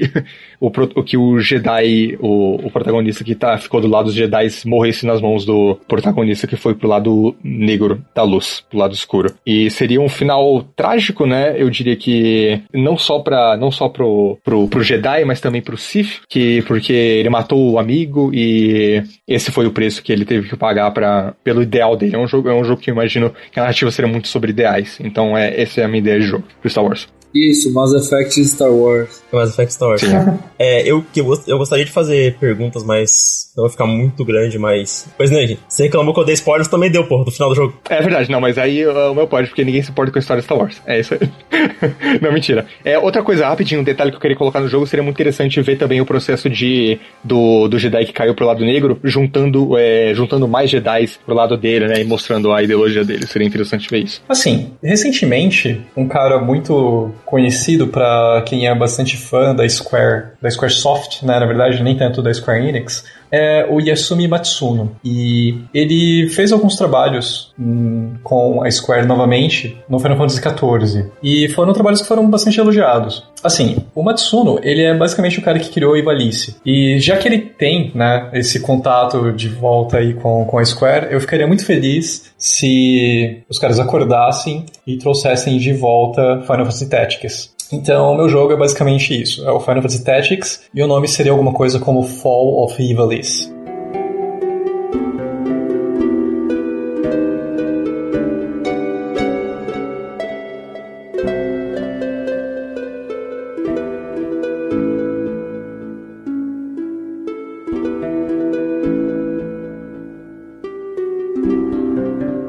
Ele é a volta desse, dessa série de spin-offs, digamos, de Final Fantasy, que vai rivalizar e superar o que tem sido feito em jogos de RPG tático, tipo Fire Emblem, por exemplo. Né? Hoje, muitas, muito, muito mais gente pensa em Fire Emblem Awakening, Fire Emblem Three Houses e o caramba, e não tanto em Final Fantasy Tactics. Isso é mais para quem cresceu jogando esses jogos, né? Então é o seguinte, é, o jogo se passaria em Ivalice, obviamente. Ele utilizaria a engine mais recente da Square, com gráficos que rivalizariam os do Final Fantasy XVI. Então, assim, big budget, realmente para chamar a atenção para um estilo uh, diferente né, de jogo. E ele traria, novamente, uma das histórias mais sérias da franquia, envolvendo um monte de tema político, guerra entre reinos, disputas entre herdeiros, é, o papel que a magia tem nesse universo, traições, etc. E que é uma coisa já muito comum em Final Fantasy Tactics. O Final Fantasy Tactics é uma das histórias mais sérias da franquia. E esse daqui não poderia ser diferente. E eu acho que isso combina com Ivalice. É só ver a história do Vagrant Story ou até mesmo do Final Fantasy XII. Enfim, o gameplay ele seria um take mais moderno da Square em cima do que é tradicional no Final Fantasy Tactics de PlayStation 1, mas ele pega muita coisa emprestada, muita ideia emprestada de Fire Emblems mais recentes e de outros jogos de, é, estilo tático mesmo, que foram feitos nesses últimos 23 três anos. Então ele junta tudo isso para trazer algo mais polido e até, por que não, mais inovador pro gênero. Né? Ele cumpre o papel de restaurar o interesse das pessoas pela série e faz com que ele se torne né, um novo pioneiro nisso, porque ele é um jogo muito polido. E eu acho que o Matsuno ele não aceitaria fazer uma coisa que não fosse desse nível. É, os sistemas eles têm que ser bastante profundos e densos, com bastante customização para as parties. É, você tem um sistema de jobs que permitem que você crie né, os seus, seus grupos de maneiras bastante variadas, né? Então eu posso jogar de uma forma que é totalmente diferente da do Gustavo, por exemplo. Isso proporciona experiências bem únicas mesmo. Eu acho que é bacana. É, mas ele ser denso não quer dizer que ele, ele precisa ser difícil de entender, porque Final Fantasy Tactics ele não é um jogo difícil de entender, mas se você quer se aprofundar nele, ele tem bastante densidade. Ele também se destacaria por ter uma inteligência artificial muito inteligente e fazia com que cada luta, né, estimulasse mesmo o jogador como se fosse um partido de xadrez. Né? Você realmente tem que observar todo o cenário ali e tal para saber fazer os seus movimentos e com todo aquele aquela produção épica, né, de, de Final Fantasy. Aí, óbvio, ser obrigatório você ter easter eggs, tipo conseguir contratar ou recrutar personagens da franquia mesmo. No original você podia contratar o, o Cloud, aqui por que não pegar o personagem do Final Fantasy XVI ou então uh, o Van, sei lá, a Ash, alguém né, de, de Valice ali e tal. E acho que é isso. Ah, é. E pra trilha, eu gostaria muito que de mudar um pouco o parâmetro e pegar alguém que eu, faz muito tempo que eu não vejo, que é o Yasunori Mitsuda, que é o compositor de Chrono Trigger. Acho que ficaria bem legal. Aí você me ganhou. Se eu falou Chrono Trigger, você me ganhou. um jogo de sonhos que eu teria também era um remake de Chrono Trigger, mas o Snake vai me matar. Não, porque vai, não, jogo é não, perfeito. não, não, Não, não, pode é ter remake. Não, não, jogo não, é não, não, perfeito. Não pode ter remake. Cursed, Cursed. Eu queria um port de Chrono Trigger. É, porte. Remake Não não. pode, não pode ter remake. Shadow of the Colossus pode ter remake, mas Chrono Trigger não pode. Sabe o único jeito que eu, que eu aceitaria um remake de Chrono Trigger? Se não fosse na mão do Nomura. Não, é, não, se fosse pela Square e fosse feito exatamente idêntico, mas com o estilo gráfico do Octopath Traveler. Isso seria legal. Pô, o gráfico do Octopath é bonito pra Mesmo, caralho. mesmo jeito, o mesmo jogo, com o gráfico do, do Octopath, aquele estilo. lindo Pena que o jogo é uma merda. Brincadeira, é legalzinho. É, teria que adaptar a arte do, do Toriyama, né? Mas acho que legal. Sim, sim. Então depois do. Eu, eu gostei dessa ideia porque eu gosto de, de Final Fantasy Tactics. Eu gosto de qualquer jogo Tactic, né? Eu sou uma. É, I'm a sucker for Tactic games. Meu segundo jogo é Yakuza Castle of Glass.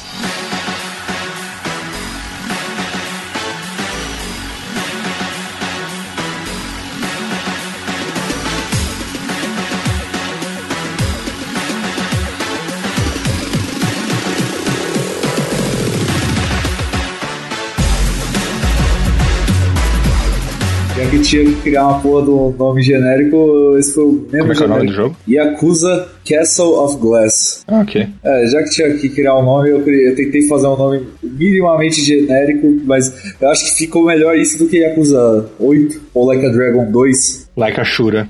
Like a... E a ideia seria no mesmo molde assim, né, do, do Like Dragon, ou seja, com combate por turnos. Só que, aí que vem o twist. Os combates, o combate por turno é, seria feito pela equipe que fez o gameplay de Persona e a trilha sonora seria feita pelo Shoji Meguro, que é também de Persona. Ou seja, a gente teria uma mistura entre as duas melhores franquias da, da SEGA, que é Persona e Yakuza, para fazer um só jogo, que seria esse Yakuza Castle of Glass. Eu queria muito ver isso, né, com combate por turnos no mesmo estilo de Persona, igualzinho, produzido né, pela equipe de Persona, só que a narrativa é escrita ainda pela Ryuga Goto, uh, Gotoku, e pode ser a sequência da história do Shiba do Like a Dragon, não tem problema, eu acho muito, seria do caralho, deixa eles escreverem lá, só que queria muito uma trilha sonora do Meguro e a, a gameplay de, de Persona. Eu gosto, da, eu gosto da trilha sonora do, de Yakuza no geral, só que não é nada demais assim comparado aos a outros jogos que tem sonoras absurdas. E se botasse o Shoji Meguro, o bagulho ficaria completamente diferente, né, que é meu compositor favorito de longe. E o combate por turnos que o Like a Dragon usa, eu acho ele bem legal, mas ele é falho em várias coisas. Se tivesse a equipe de Persona fazendo, ele ficaria perfeito. E aí você já pegaria uma franquia, né, que tem a das melhores narrativas que existem no mundo dos games. Você teria o Ichiban e os personagens todos introduzidos em toda a franquia Yakuza, que são personagens fantásticos, um combate perfeito e uma trilha sonora magnífica. Ah, é, não, não existe- não existiria jogo melhor que essa porra. Né? o silêncio da porra. Eu acabei, ué, não tem mais o que falar do jogo. Não, eu, eu acho interessante.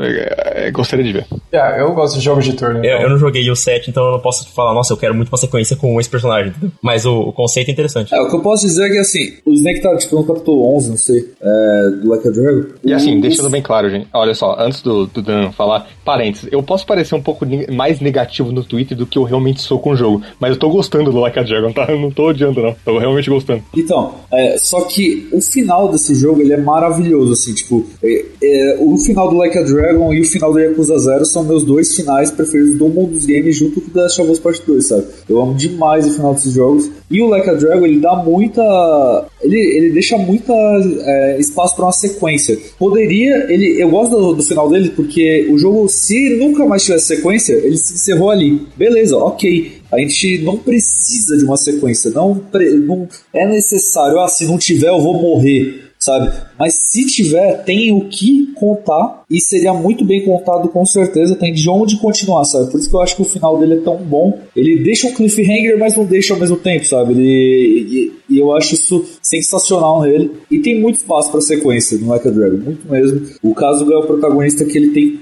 como crescer ainda mais e virar cada vez um protagonista melhor para chegar assim no mesmo nível do Kiryu, do Majima, Saijima e etc. Quer dizer, o Saijima não sei porque ele não é tão adorado pela. Talvez ele já seja maior que o Saijima pros fãs. Ele é muito ele é? adorado é? pela fanbase. Ah, então não sei. Mas o, o caso ele realmente tem muito espaço para crescer e virar um protagonista excelente e, e cara, o, o Yakuza, assim, se você não mexer na narrativa é nós, sabe? É, agora mexer no restante, assim, porra, seria sensacional. Eu já acho legal e mexer desse jeito ficaria perfeito, né? É, eu queria falar que tudo que eu vejo, assim, sobre o pessoal falando do final do, do set, realmente eu só vejo elogios pra ele. Então, Sim. continuar dele, assim. Sim. Não, ele é muito bom. Ele é ridículo de bom, tá maluco? Bom, então, agora é basicamente o meu jogo dos sonhos abs é, absoluto, assim. Puta é... que pariu, eu vou falar pra caralho. Não, nem, nem tanto, esse é o menor.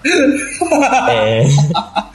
que é o, o jogo da minha, da minha obra favorita, né? Que é Senhor dos Anéis, mas mais especificamente Silmarillion. Que o nome do jogo seria The Silmarillion Fall of Morgoth.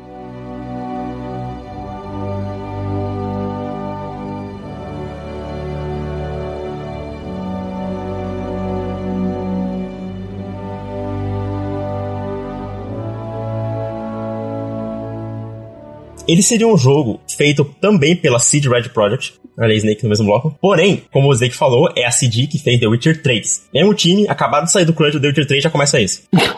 E ele seria um, um Western RPG com a mesma quali é, qualidade de construção de mundo, de personagem, narrativa e sidequests, com um combate muito mais refinado, de maior impacto e escala, que conta a história de, da queda do, do Morgoth na primeira era das obras de Tolkien. É, o jogo ia funcionar basicamente assim: você ia criar o seu personagem escolhendo uma das três raças: homem, elfo ou anão. O mapa seria uma versão em escala menor, né? Porque eu não ia poder fazer a Terra-média inteira, mas ele teria todos os seus pontos importantes da Terra-média cada detalhe desse mundo feito com carinho detalhes respeitando a arquitetura tolkieniana. E durante a campanha você é trabalhado lá dessas três raças, cada uma sendo um arco do game, que seria dividido em quatro capítulos. Ia ter o prólogo do jogo, que, seria uma parte que não muito longa, ter umas três horas. Ia ter o capítulo 1, o capítulo 2, o capítulo 3 e o capítulo 4, o que é o final, que seria a grande batalha. Que é chamada até da, da, da, Batalha da Ira ou a Grande Batalha. Né? É, o prólogo, ele seria diferente para cada uma das três raças. É, assim como o Cyberpunk ele tentou fazer com os Life Path, aqui ele realmente seria diferente. Você ia ter quase três horas jogando com cada uma das raças diferentes e já partindo da, daquelas. É, partindo do, do reino dos elfos, ou do, dos homens, ou dos anões. Né? Esse, agora, o capítulo 1, 2 e 3, você poderia jogar em qualquer ordem. Igual como, por exemplo, você pode fazer as três quests principais de The Witcher em qualquer ordem, desde 3. O jogo teria vários temas de RPG na maneira que você se relaciona com os personagens e encara a exploração do mundo. E o combate as atividades secundárias. A história, ela não poderia ser muito alterada pelas suas ações, e sim como você chega até aquele ponto. Já, porque a história já é uma história que já é escrita, né? Porém, ela não é tão detalhada, então dá pra criar muito dentre esses pontos que ela não é contada nas obras do Tolkien. Porque esses pontos têm que ter respeitados, né? Até porque se mexer nas obras do Tolkien, isso cria um, um ódio da fanbase. Vários personagens que, que você conhecer poderão ou não aparecer em momentos futuros. O, o jogo ia ter personagens inventados que poderiam morrer ou não nas decisões. E eles influ eh, influenciar em como a batalha final ia funcionar. Quais seus, os seus aliados ou até você mesmo pode morrer ou não. Lembrando que o jogo ele ia ser se você tá numa luta e algum amigo morre, aí ia ser culpa sua, basicamente. Você ia poder é, escolher e fazer decisões que ia afetar esse aspecto. Como o capítulo todo, o final, é dedicado a uma batalha, ela ia ser a maior batalha da Terra-média e teria que ser, basicamente, a maior set piece que a Strategy Project já fez. E teria é, alguns caminhos diferentes que você poderia fazer dessa batalha. Ela seria mais linear, porém, ela ainda seria bem é, absurda de tamanho e seria bem dividida, entendeu? Seria, você poderia fazer decisões que levaria para um desses três caminhos. Eu quero que o jogo ele não seja aqueles marketings absurdos que nossa, você vai ter caminhos finitos. Mas os caminhos que tem são poucos, mas os que eles têm são realmente diferentes. Então, essa batalha, pra quem não conhece a batalha da, de Morgoth, ela é, é batalha gigante porque tem centenas de dragões voando, é Barlocks, soldados. Porém que óbvio que você ia poder só caminhar por uma parte dessa, dessa batalha, não seria totalmente aberta. O level design seria mais linear, porém tem uma sessão de liberdade. E o combate seria muito prazeroso e seria basicamente uma mistura de Dark Souls com Devil May Cry. No sentido de, ele seria um combate com um pacing é, legal, com uma mecânica bem bem padrão, padronizada e encaixada no, no, tempo dos ataques dos personagens, porém ele teria um pouco da velocidade e da, do exagero que tem o combate do Devil May Cry, porque já que é um, é um jogo de fantasia, de high fantasy, né, então você não poderia fazer um combate tão físico e realista como o Dark Souls, porque não, não ia funcionar nesse mundo onde tem criaturas gigantes ao seu lado. Então, basicamente é isso, é o meu maior sonho de qualquer jogo, assim, é um, é um mundo aberto na Terra-média, feito por uma empresa que eu confio, e eu não confio, não em nenhuma empresa, e tipo, Cyberpunk tem problemas, mas o mundo que eles criaram, Night City é incrível, visualmente, então, imagina a Terra-média sendo feito por eles. É, tipo, o meu sonho pra sempre, assim, até eu morrer eu vou pedir esse jogo, e é isso. Gostei. O meu terceiro jogo, ele não tem nome, porque eu não acho que eu sou apto o suficiente para fazer um nome para esse jogo. E ele é basicamente o jogo de terror do Kojima.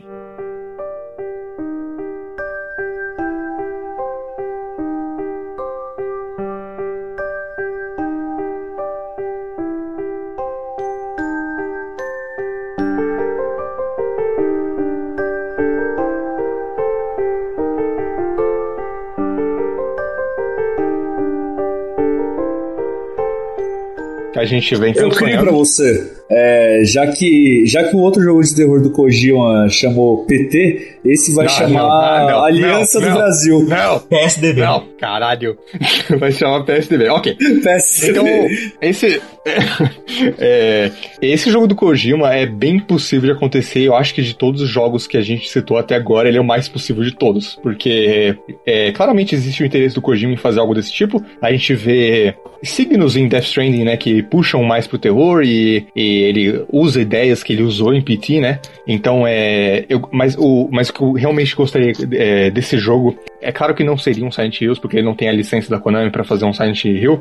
Mas é, eu gostaria muito de ver as ideias que ele, que ele colocou em PT é, em um jogo inteiro. Que é, são muitas ideias de, de por exemplo, é, realidades paralelas, você encarar o seu outro eu de uma outra perspectiva é, exterior, sabe? Isso é uma ideia que eu acho muito interessante. Então, é esse jogo do Kojima que eu gostaria de, dele, dele fazer é o Kojima, eu gostaria muito do Kojima assim solto, com liberdade criativa total. Outro jogo que eu, que eu mais sinto li, é, liberdade criativa dele total para ele fazer o que ele quiser é o Metal Gear Solid 4, porque no Metal Gear Solid 4 ele já estava totalmente consolidado e dá pra ver no jogo que ele é completamente maluco e ele faz o que ele quiser e foda-se, sabe? É, a Konami naquela época dava dinheiro para ele fazer esse tipo de coisa e aprovava, sabe? É, é bem evidente isso em Metal Gear Solid 4. E o que eu gostaria que a Sony, porque provavelmente seria a publisher desse jogo, é, fizesse é dar essa liberdade total pro Kojima. Que ela basicamente já fez isso em Death Stranding, mas é, no jogo de terror eu sinto que existem temas mais arriscados a,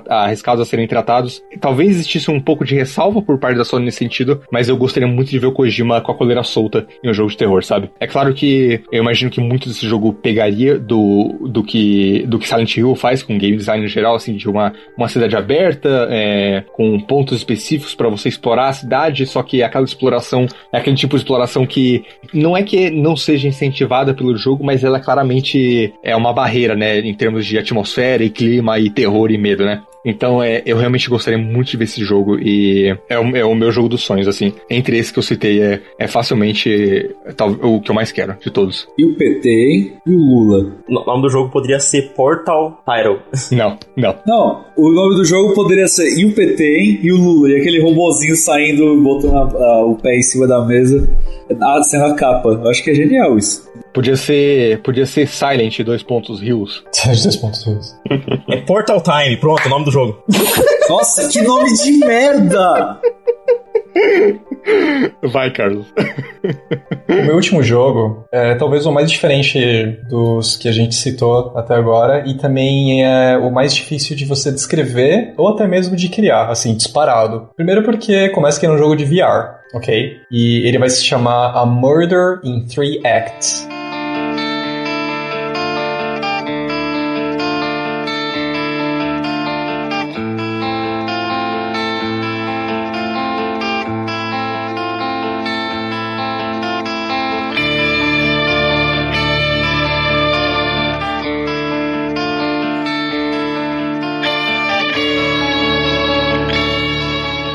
Que ele é difícil?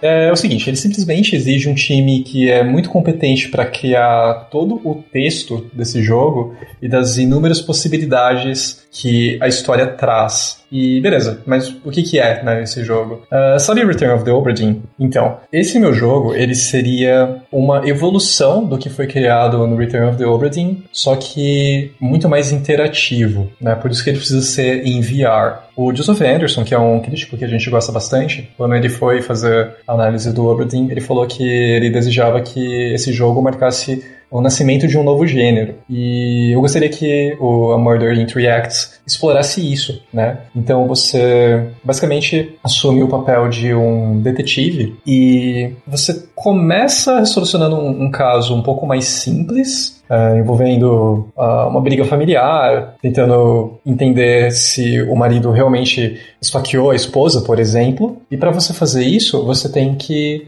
é, saber entrevistar as pessoas, você tem que saber observar todo o cenário, você tem que usar o seu caderno para é, ver as anotações e também cruzar dados, cruzar fotos que você tirar e coisas do tipo. E uma vez que você prova isso, você entra no, é, na história principal do jogo, né? E aí é uma história de assassinato, né? Ir atrás de um serial killer e tudo, por isso que o jogo se chama Murder in Three Acts, né? O assassinato, os assassinatos deles têm três atos e o jogo meio que seguiria essa sequência também. E Assim, é, é até difícil de descrever o que, que ele é em, que, em, termos de história, porque eu realmente gostaria que ele fosse muito inteligente nas uh, possibilidades que você tem para so solucionar os crimes, né? Muito bom nos diálogos, tem que ter uma, uma qualidade de animação excelente para você, sabe, às vezes você está entrevistando uma testemunha e pela forma como ela fala ou pela, pela forma como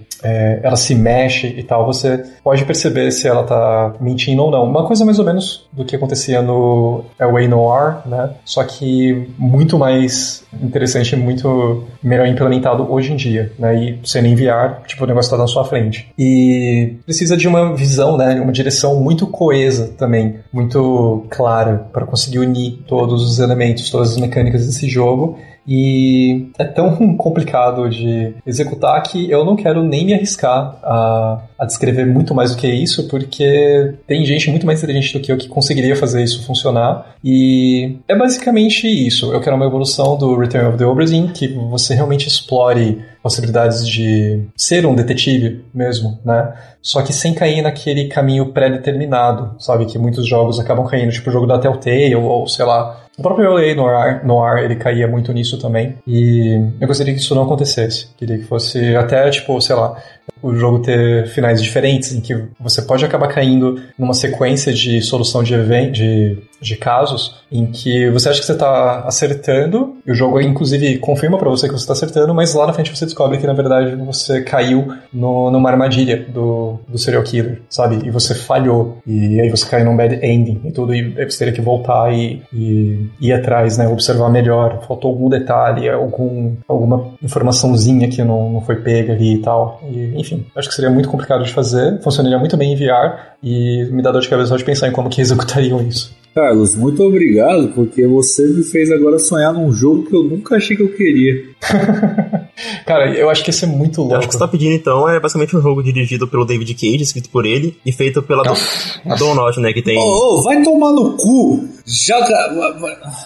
Chega, alguém tira o Gustavo daqui? Essa rodada, pra mim e pro Carlos, foi, foram os jogos mais difíceis de escrever, né? Porque é muito complicado, realmente. Fazer jogo de detetive é muito difícil, porque tem Sim. que ter uma. Tem que ter um texto muito bem feito e você tem que ter muito raciocínio lógico também, né? Então, puxado. Mas é, eu gostaria de um jogo em VR. Você tentaram descrever o Kojima e, e um gênero que basicamente não existe ainda. Porque esse gênero uhum. detetive ainda não, não existe desse jeito.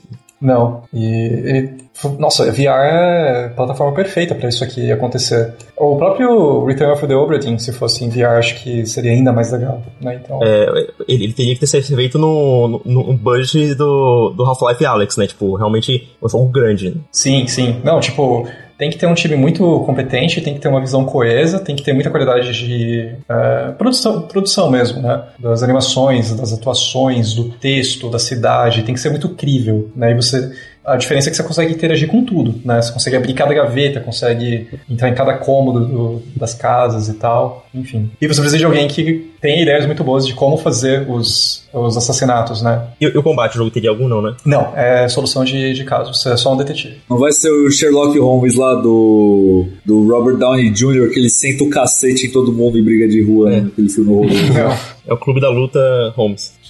Beleza. Meu terceiro e último jogo é o jogo. Assim, né? Como o Snake falou de Cowboy Bebop, como ele também falou de Star Wars e o Gustavo falou né, de Senhor dos Anéis. É- É uma, é uma obra fora dos videogames que ela já teve adaptação. Cowboy Bebop eu não sei se já teve, mas nesse caso aqui ela já teve adaptação. Só que ela nunca teve um jogo verdadeiramente bom e honrasse o quão bom ela é, né? Que é, no caso, Avatar The Last Airbender, conhecido no Brasil como Avatar A Lenda de Aang.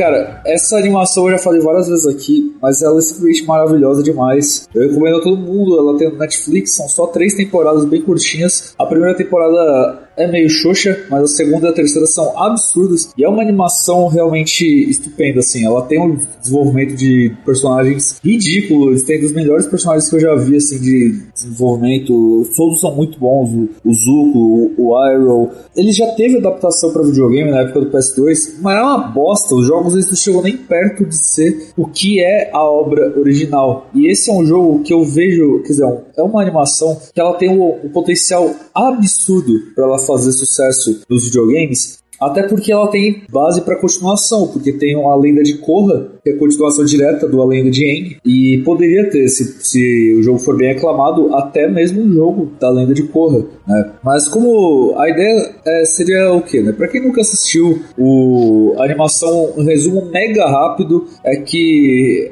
lá o- as pessoas, é, algumas pessoas elas dominam elementos e aí tem a tribo do fogo, do, do ar, da água e do vento, né, do ar. E cada uma das tribos tem o seu exército lá que domina o tal elemento, né? Que eles dobram tal elemento. E por que, que isso seria tão genial no jogo, né? Porque o Avatar, que seria nosso protagonista, ele é o único que consegue controlar os quatro elementos. E é ele que é para manter o balanço daquele universo. para não ter guerra, para eles controlar a guerra, né? Porque sempre a nação do fogo quer atacar. Que inclusive é uma coisa genial que o jogo faz, né? Que são todos na época lá, como se fosse dos indígenas, né? E por que, que a nação do fogo quer atacar? Porque é basicamente o homem branco querendo matar os outros com pólvora. É uma, é uma analogia, é uma analogia genial que, que eles fazem. É sempre a tribo do fogo que quer começar a guerra e quer dominar todas as outras tribos. E o Avatar quer que controla isso porque ele domina os quatro elementos. Você imagina, você vai passando por todos os três livros, né? Porque o Aang, ele é um avatar que ele nasceu na tribo do, do ar. Então ele é um mestre do ar já. É o último mestre do ar porque é, a Nação do Fogo matou todo, todos os mestres do ar quando eles souberam que o próximo avatar ia reencarnar lá. né? Eles fizeram um negócio meio como o Cronos faz com os filhos dele. Ele comia todos os filhos porque ele, ele viu na profecia que ele ia ser morto por um dos filhos.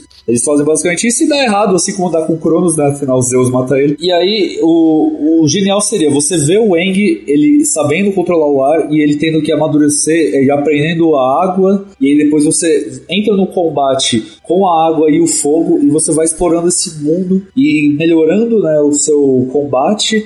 Seria, sei lá, mano, como se fosse um Ghost of Tsushima, só que no universo da lenda de Aang, e em vez de ser combate de espada, seria esse combate, você controlando primeiramente só o ar, depois você aprende a água e vai melhorando a água, aí depois o Aang aprende a terra, e aí ele vai ter os três elementos, e por último o fogo e a batalha final, né, pra, pra salvar o, o mundo. Então é um jogo que eu realmente queria muito ver acontecer, eu já falei isso algumas vezes, né, tem um cara que está fazendo um jogo sozinho da lenda de Aang no Dreams, e tá ficando bem legal, mas eu queria um jogo AAA disso, não é um indie, não é um jogo criado no, no Dreams, é um estúdio grande pegando esse jogo e fazendo com muito orçamento. E, e, é uma coisa que eu sei que é impossível, porque a própria animação tem baixíssimo orçamento. Tanto que a lenda de Korra, o final dela é feíssimo, porque eles não tinham mais grana para fazer. Eles só queriam encerrar a história. Então, Isso nunca vai acontecer. A adaptação, tudo, tudo que tem da, da, adaptação dessa animação, a completa de uma merda, porque aquele filme que saiu desse, dessa animação é um dos piores filmes da história do cinema. Mano do céu, como aquele filme é ruim. M. Night Shyamalan. Aquele filme é bem ruim. Nossa, horroroso. É, do M. Night Shyamalan, né? É, eu acho que é. E, e os jogos também são todos horrorosos, né? Nenhum faz jus ao quanto essa animação é maravilhosa. E meu sonho seria ter um jogo AAA dela, que nunca vai acontecer, mas fica só no pensamento. Eu me contento, né, quando o jogo do cara lá no Dreams estiver, estiver pronto, eu me contento jogar ele e pensar, porra, imagina se um estúdio AAA pegasse esse jogo, hein? Hein? Hein? Imagina, seria sensacional. E você, eu assisti alguns episódios já quando eu passava assim na TV e você falando, é, ele dominando a Terra, eu só lembrei de um jogo, o Control. Tipo, ela, ela, a Jess levitando as coisas, jogando, a mecânica de, Ah, de, sim, sim, sim. de jogar seria Verdade, tipo, funcionaria, seria da hora. funcionaria perfeitamente, eu acho. Seria bem legal mesmo. É, tem, muita, tem muito espaço pra isso, sabe? O vento que ele domina, o ar, né? Tem. Ele joga rajada de ar no inimigo, ele consegue flutuar e voar com aquele bastãozinho dele. Ele utiliza muito o bastão dele pra jogar uma rajada de ar muito forte no inimigo. O. A terra ele consegue fazer uma cratera abrir e fechar e fazer umas bolas de terra assim, o gigante, sabe? É, a água também ele consegue fazer um tsunami e coisas do tipo. E o fogo, né? O fogo é o fogo, consegue tacar fogo nos outros. Então é, é um negócio, é um negócio que seria muito bem explorado, assim, eu acredito. E do mesmo jeito que tem no Ghost of Tsushima que eu citei aquelas várias posturas diferentes, sabe? Você, cada inimigo poderia ser fraco a tal elemento. Então, sei lá, você vai enfrentar a nação do fogo e a nação do fogo ela é fraca à água. Então você usa o poderzinho de água contra eles, por exemplo. Então daria pra explorar muito isso, sabe? Seria sensacional. Seria ótimo. Bom, então, o meu terceiro e último jogo é o que eu mais gastei tempo desenvolvendo. Caralho, sabe? É, o Gustavo ele ficou quatro. é, é, pessoal, vocês não sabem, mas esse programa tudo, ó, é pra ser uma propaganda do jogo que o Gustavo vai lançar. Ele ficou quatro anos produzindo esse jogo, tá? É, é engraçado que esse jogo, ele era uma ideia de um jogo que eu tava produzindo quando eu tava é, estudando é, video, é, games, né, desenvolvimento de games, só que eu tive que sair e tal. Então eu peguei esse conceito, evoluí ele e essa ideia pra um jogo. Porém, a empresa que vai fazer esse jogo é a From Software, a nossa queridinha aí. O nome do jogo é Deliverance.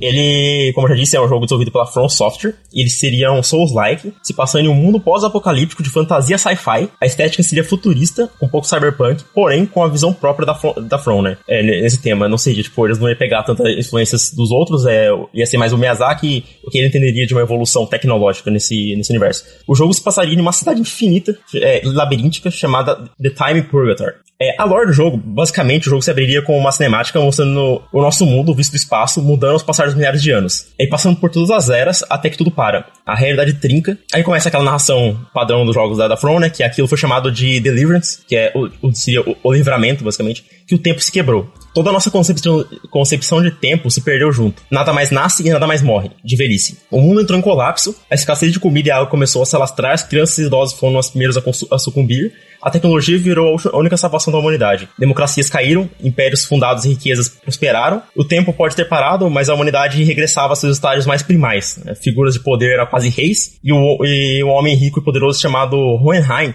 se tornou quase um deus, a criar comidas sintéticas e criar, entre aspas, vida através de máquinas. Eu peguei essa referência aí, hein?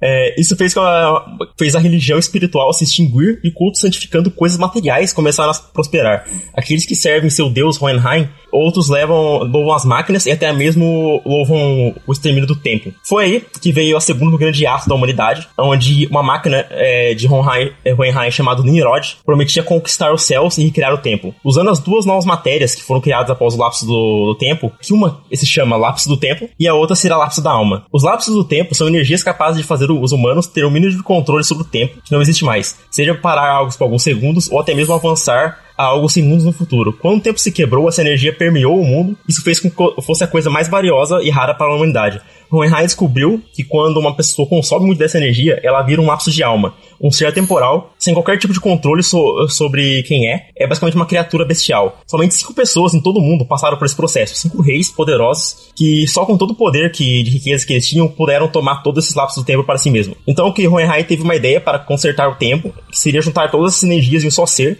e assim ele usou sua fortuna e criou Nimrod, como tem antes, uma máquina que criaria um exército de soldados que o faria invadir outros reinos e conquistar esses lapsos humanos. O que ele não esperava é que Nimrod criaria consciência própria começaria a expandir infinitamente seus soldados e com isso também queria mudar todo o planeta sua imagem. Então o processo de criação e construção começou nunca, começou nunca teve fim. Chegou a um ponto que ultrapassou o céu expandindo a massa do planeta infinitamente. O Nimrod conseguiu expandir e, e transmutar átomos em objetos à sua escolha, e essa descoberta fez com a expansão essa expansão possível. Basicamente o mundo ficou um tamanho infinito que ninguém sabe mais. Esse mundo seria um labirinto é, de metal e ruínas e não teria mais lugar para os humanos, mas ainda tem aqueles que existem. Hohenheim deixou uma última mensagem para a humanidade, os primeiros robôs que ele criou, que ainda tem um livre-arbítrio, e a tarefa seria caçar caçar os cinco reis que possuem um lapso de alma, unir todos no seu próprio corpo e de uma vez é, liberar novamente e fazer o tempo fluir e assim reverter tudo que aconteceu até o estágio inicial antes do tempo se quebrar. E aí começa a jornada do seu personagem, que é buscar cinco reis e instalar o tempo. A gameplay ela usaria os melhores elementos que funcionam em Sekiro Bloodborne e um jogo com bastante variedade de RPG como Dark Souls. É uma época muito no futuro e as almas, é, as armas na verdade, elas não são tão eficazes, pois roupas são muito fortes graças à evolução tecnológica. Então as armas brancas voltaram a ter uma importância. O jogo tem um sistema de postura como Sekiro, e o jogo teria três tipos de classe de armas: uma leve, uma pesada e uma de longo alcance. Cada uma seria, teria uma maneira de quebrar a postura. Armas leves seria como Sekiro, defender no momento exato para dar o dano de postura. Defender não usa estamina né, é, nesse jogo, mas atacar sim. Armas pesadas você teria que usar o ataque forte no inimigo, isso faria com que o dano de postura fosse feito mesmo se ele defendesse. E a arma à distância iria como Bloodborne, atirar no momento certo, e se você for muito bom de mira, poderia acertar pontos específicos dos inimigos, como na cabeça ou em determinados pontos de luz que estariam nas roupas dos inimigos. O jogo ele não teria botão de pulo, porque o level design é mais guiado e você tem um hub central para onde os NPCs vão. Mas você tem como ir para qualquer reino no momento que você quiser. Eles se interconectam através de portais, é, escadas elevadores. Cada um, cada mundo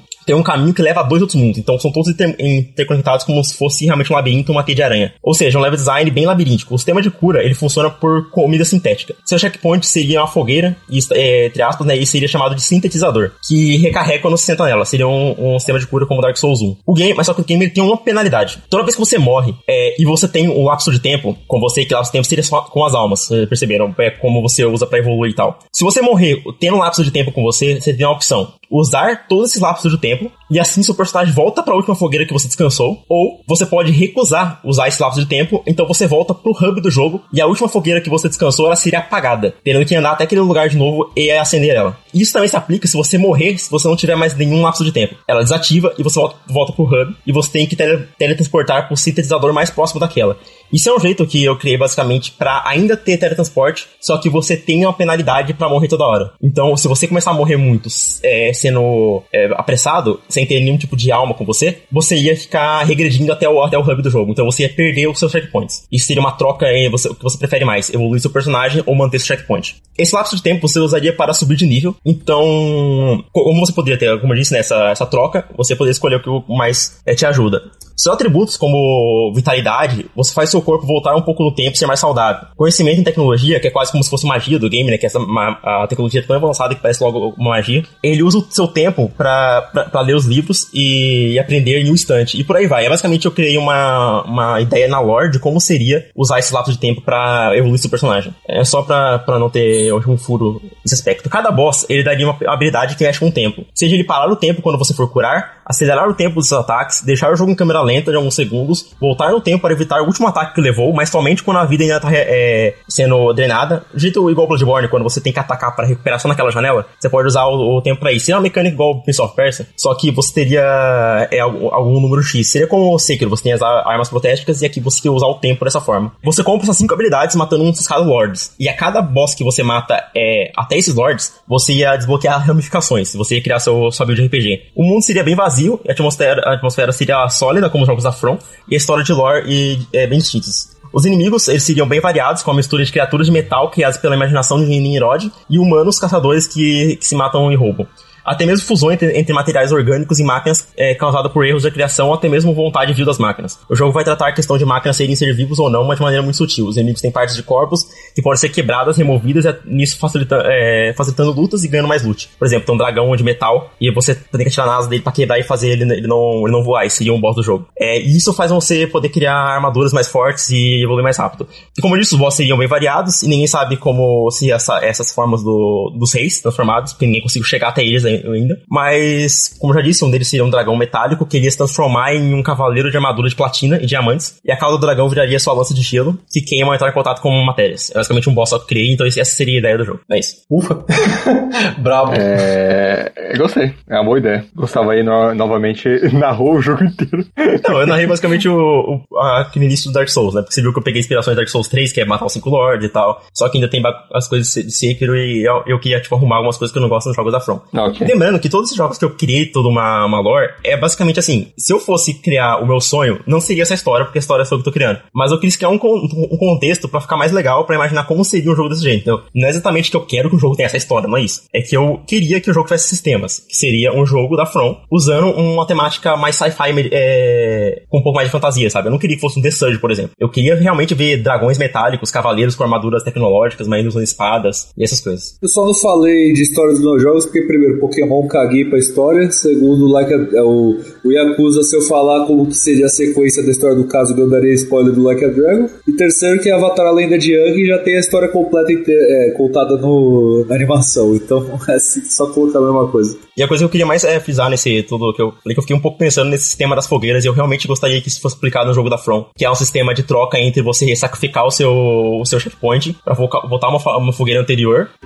pra manter suas almas, sabe? Você não poderia recuperar suas almas, você ia gastar. E vamos supor que cada mundo teria três fogueiras. Se você estivesse na segunda fogueira e morresse sem almas, você voltaria pra primeira. E você teria que avançar até a segunda. Sim, seria bem interessante. Então é basicamente isso.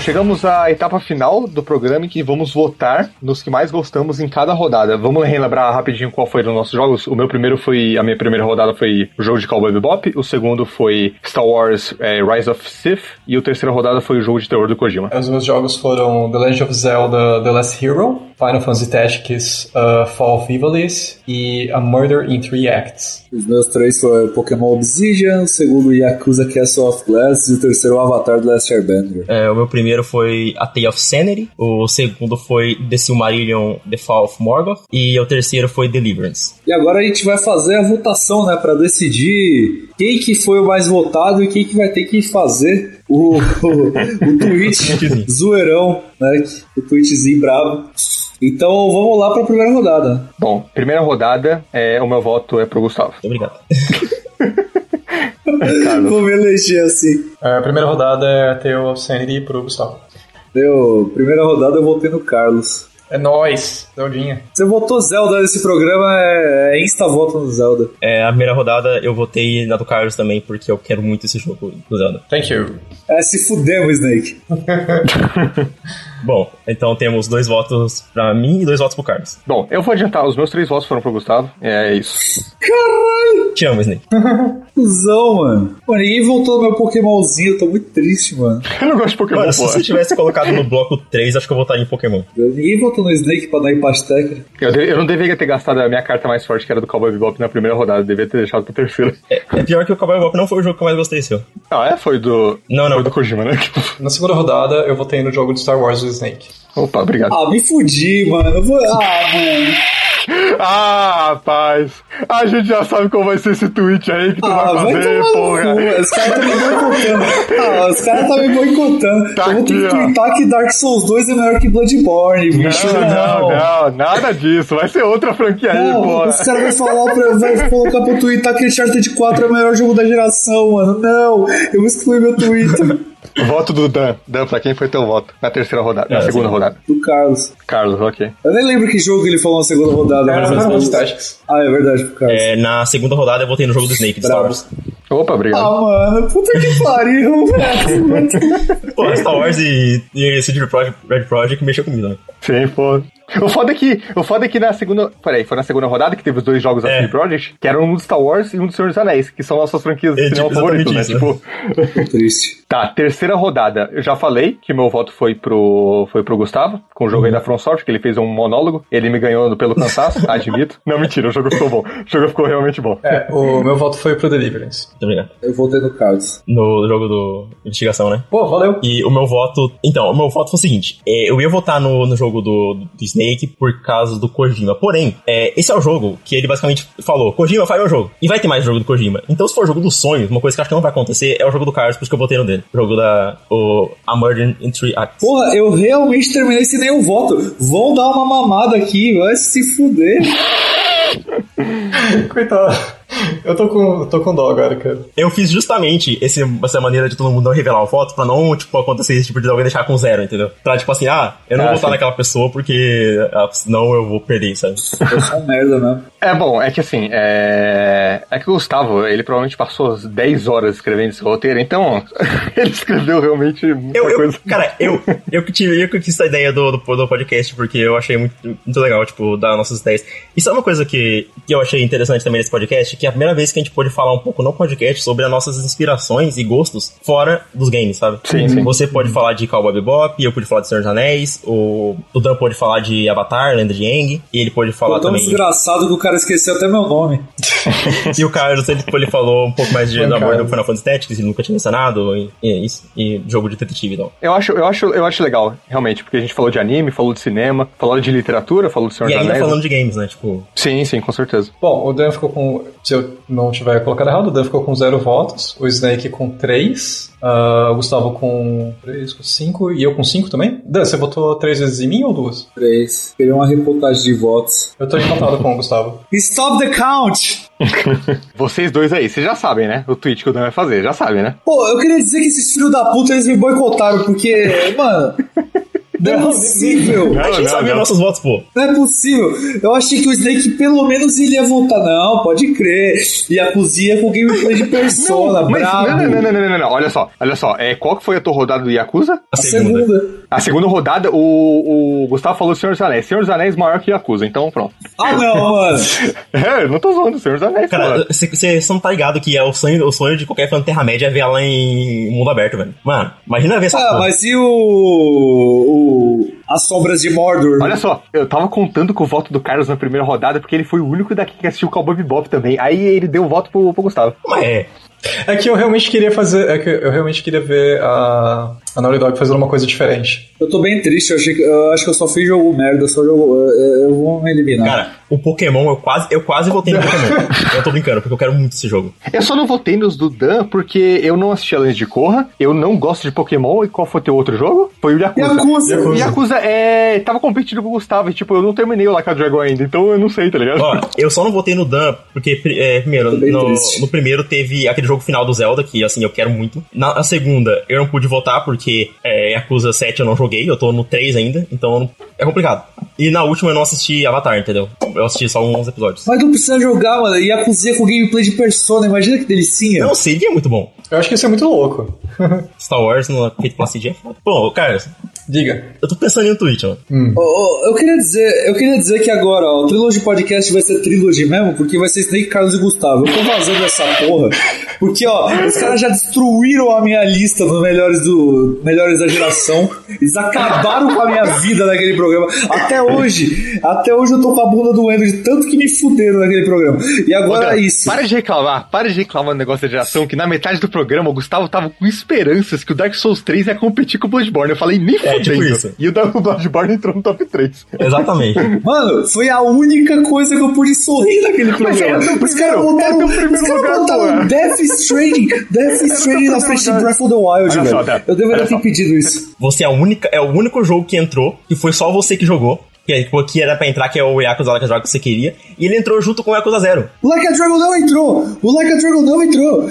Olha só, olha só, Dan, é muito injusto você querer da gente que a gente bote um jogo que só você jogou. Eu, quando eu, o meu terceiro lugar da minha lista era Nier Automata, e eu falei, não vai entrar porque Os é, caras tiraram Breath of the Wild pra botar Death Stranding, mano.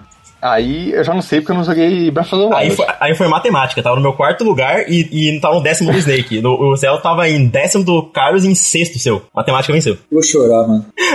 La- Lavando roupa suja do podcast da mesma geração aqui. Lavando roupa, é, exatamente. Bom, olha só, é, Gustavo e Carlos, vocês já sabem o tweet que eu quero que o, que o Dan tweet. É, eu nem falei pra vocês, mas vocês já eu, eu sabem tenho qual é. três opções, ou o que o Snake tá pensando, ou eu podia falar assim, podia ó, fazer o Carlos fazer um twist também, porque o Carlos, ele. O, o Então. Snake também se fudeu. eu andei pensando que eu realmente acho Hollow Knight muito cansativo. Não, não, não, que mané Hollow Knight, Mas seria não. mais Tô engraçado. falando daquele outro tweet Seria lá. mais possível. Não, não, o mais engraçado, o mais engraçado é o tweet daquela franquia lá, que começa Eu com sei que você quer falar mano. que, que o Dan, pra falar que ele gostou mais de Yakuza 0 do que do Yakuza 7. Sim, exatamente. Mas isso não ia me doer tanto, porque eu amei Acusa Zero. Ia me doer. Ah, Ah, por que eu tô então- falando isso? Vocês vão Death. Stranding. Death Stranding. Não, Death Não, Stranding. não, eu não aceito. Eu vou embora. por favor, Death cara, Stranding. Eu falei assim, eu fiquei Não, muito feliz não, com o não, Strange entrando no top 10 não, da geração, porque eu realmente não acho quero. muito melhor que esse Não, não, não, não, não, é isso aí, não, sim, sim. não, Essa daí não, todo não, mundo- não quero, não Todo aceito, mundo não concordou aceito, com as regras. não antes. aceito, Todo essa mundo. não aceito. Olha só, olha só. é, Quando, Chega. quando, quando a gente começou esse programa, quando a gente começou esse programa, eu sabia que o Gustavo ia ganhar, porque ele passou muito tempo fazendo esses jogos. E ele tem muitas ideias boas, realmente. E se o Gustavo ganhasse e eu perdesse, com certeza o Gustavo ia falar pra eu fazer algum tweet merda sobre Nier Automata e eu tava é, disposto ou a então se eu perdesse, ou eu ia fazer sobre Death Strange, sobre Uncharted, e foda-se. Eu, eu, topo, eu topo falar que Bloodborne é pior que, da, que Dark Souls 2. Eu topo, eu topo. Não, Não, Death Stranding não, não, não, Por não, favor, não. Death Stranding não é todo mundo não. Isso não dá, não, isso não dá. Eu prefiro morrer, eu prefiro morrer. Não! Todo mundo concordou com as regras. Olha só, o Gustavo vai escrever o tweet e ele vai passar a versão escrita pro Dan twittar. É, vai ser Ah, assim. mano, eu tô dando cabeçada na parede aqui, eu não quero. Não quero, Pode adicionar um GIF. Pode adicionar um GIF de Death Stranding ainda. Ou do Kojima mandando Nossa, positivo, assim. cara. O Kojima mandando joinha. O que vocês fizeram comigo, mano? Sinceramente, vai tomar no cu. Kojima mandando joinha é o melhor, cara. Vai Então é isso, pessoal. Vocês provavelmente já vão ter visto esse tweet maravilhoso. Agora vocês vão saber de onde veio. Exato. é. Então vai twittar alguma coisa elogiando Death Stranding. É, com razão, inclusive, não é, não é um tweet tão vexatório assim, é, é realmente a verdade, que Death Stranding é um jogo muito bom. Mas que... Agora você sabe a razão. Ô, Dan, você tá ligado que amanhã o pessoal vai achar que é meme. Ah, né? mano, eu juro que eu tô com vontade de chorar, velho. Eu juro que eu tô com vontade de chorar. Não, ô louco, meu. Ou não, olha só, todo mundo vai saber que é bait, todo mundo. Tipo, você já falou tanto Não, de tem muito desavisado no meu Twitter, vocês não estão entendendo, mano. Tem muito.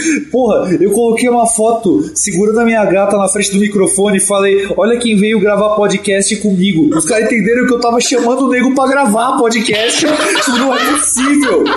Aí vocês acham que nego vai entender isso daí, cara? Não vai. Não vai. O cara escreveu hoje que ele, que ele pensou em comprar o jogo da, do Control. Aí o pessoal tá falando que achando que ele comprou. Pois é, oh, a frase começa, eu quase comprei Control. Aí, nego, nossa, que pena que você comprou, hein? Nossa, não deveria ter comprado, que azar, hein?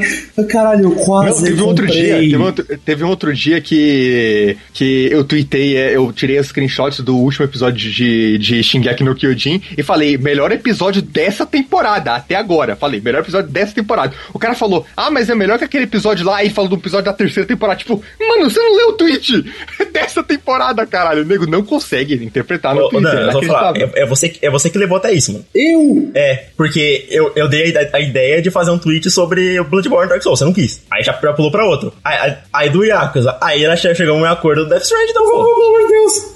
É Deixa eu verdade, é falar tarde Dark. Souls, mano. Deixa eu falar Dark Souls, pelo amor de Deus. Prepara o tweet aí, ô Gustavo. Prepara, prepara a vaselina aí. Mano, sinceramente, eu vou morrer, velho. Dan, a gente, a gente ama, Dan. É sim, a gente ama. Um caralho. Mas, cara, o Dan, todo mundo vai saber que é bait. Não vai, mano. Não Mano, olha vai. só, ô Dan, Dan, olha só, o Pedro, o Pedro Hilex tweetou, é, há, sei lá, um mês atrás, elogiando pra caralho Death Stranding, falando que é o melhor jogo da vida. É a Kojima Productions Brasil, verificado do RT. E todo mundo sabe que é bait, pô. Ele fez um puta textão falando, nossa, amei, foi muito importante pra mim o jogo. E os caras deram RT, porra.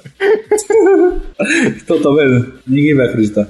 Ai, meu Deus. Então é isso, né? Acabou. Acabou essa porra Acabou. aqui. Por hoje é Acabou. isso. É, tem bloco final hoje, porque esse programa já ficou muito longo. Então, pessoal, muito obrigado por ouvirem mais um episódio. Lembrando a todos, né, quem tiver um Prime na Amazon, passa lá em twitch.tv de podcast, deixa seu subzinho para apoiar nosso trampo aqui. A gente agradece muito todo mundo que está acompanhando as lives. Lembrando que a gente tem lives toda terça, quarta, é, sexta e domingo, beleza? Toda quinta às, às 14 horas tem de podcast novo. Sigam nas redes sociais da loja que patrocina essa bagaça aqui, que faz, que faz isso aqui acontecer, que é a Trilogy Games, arroba Trilogy Games oficial no Instagram, no Facebook, arroba, arroba Trilogy Games, underline no Twitter e www.trilogygames.com.br é o site para você fazer as suas pré-vendas. Estamos com pré-venda Resident Evil Village, tem também do Super Mario 3D World, só no preço brabo, Personal 5 Strikers, pra quem tiver afim também, um monte de jogo, Monster Hunter Rise. Loja foda. Então cola lá, obrigado, cola lá pra, pra comprar. Se for meu parça, ganha frete grátis. E, aliás, se você for ouvinte do Trilogy Podcast, tem frete grátis, viu? Pra todo o Brasil. Então aproveita. É isso. Eu vou, eu vou comprar o Persona Strikers agora. Opa, caralho! Olha aí. Mas você não é ouvinte, você é participante. Ah, pode ser. eu ouço a porra de todo mundo. Vocês ouviram esse episódio no dia 4 de fevereiro, então a gente fica por aqui no formato de podcast até o dia 11 de fevereiro. Enquanto isso, meu nome é Dan Donato, arroba Donato96. Eu sou o Snake, é arroba Ashen underline Snake. Aqui é o, é o, é o Gustavo, arroba Sajan. E antes de fechar aqui da pro Carlos, só queria falar que a culpa desse episódio foi minha. Então, se vocês não gostarem, pode falar. E vamos zoar no, no tweet do, do Dan. E eu queria saber o que vocês acham, acham desses tipos de episódio mais diferentes e engraçados, pra não ficar tanto naquela, naquela monotonia. E é isso. E eu sou o Carlos, arroba SMTG. E esse aqui foi mais um episódio okay. do Luz Podcast. Até a próxima. Até. Falou.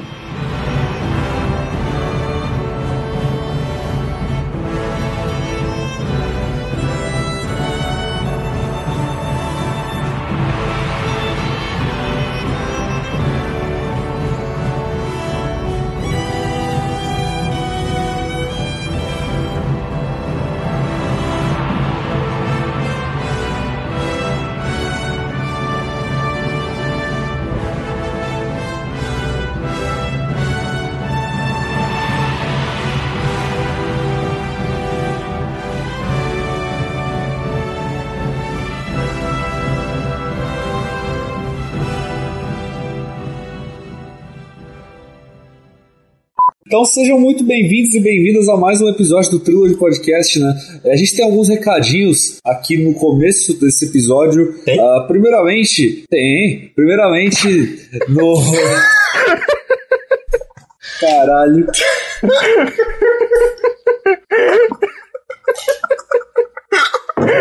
Foi tanta ingenuidade na voz, uma dúvida real da criança. Tipo, tem? Tem recado essa semana?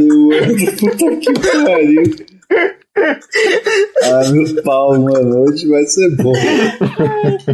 Foi uma pergunta tão ingênua e honesta, tá ligado? Tem? Tem uns recados essa semana, tem? Este podcast foi editado por mim, Jason Minhong. Edita eu, gmail.com.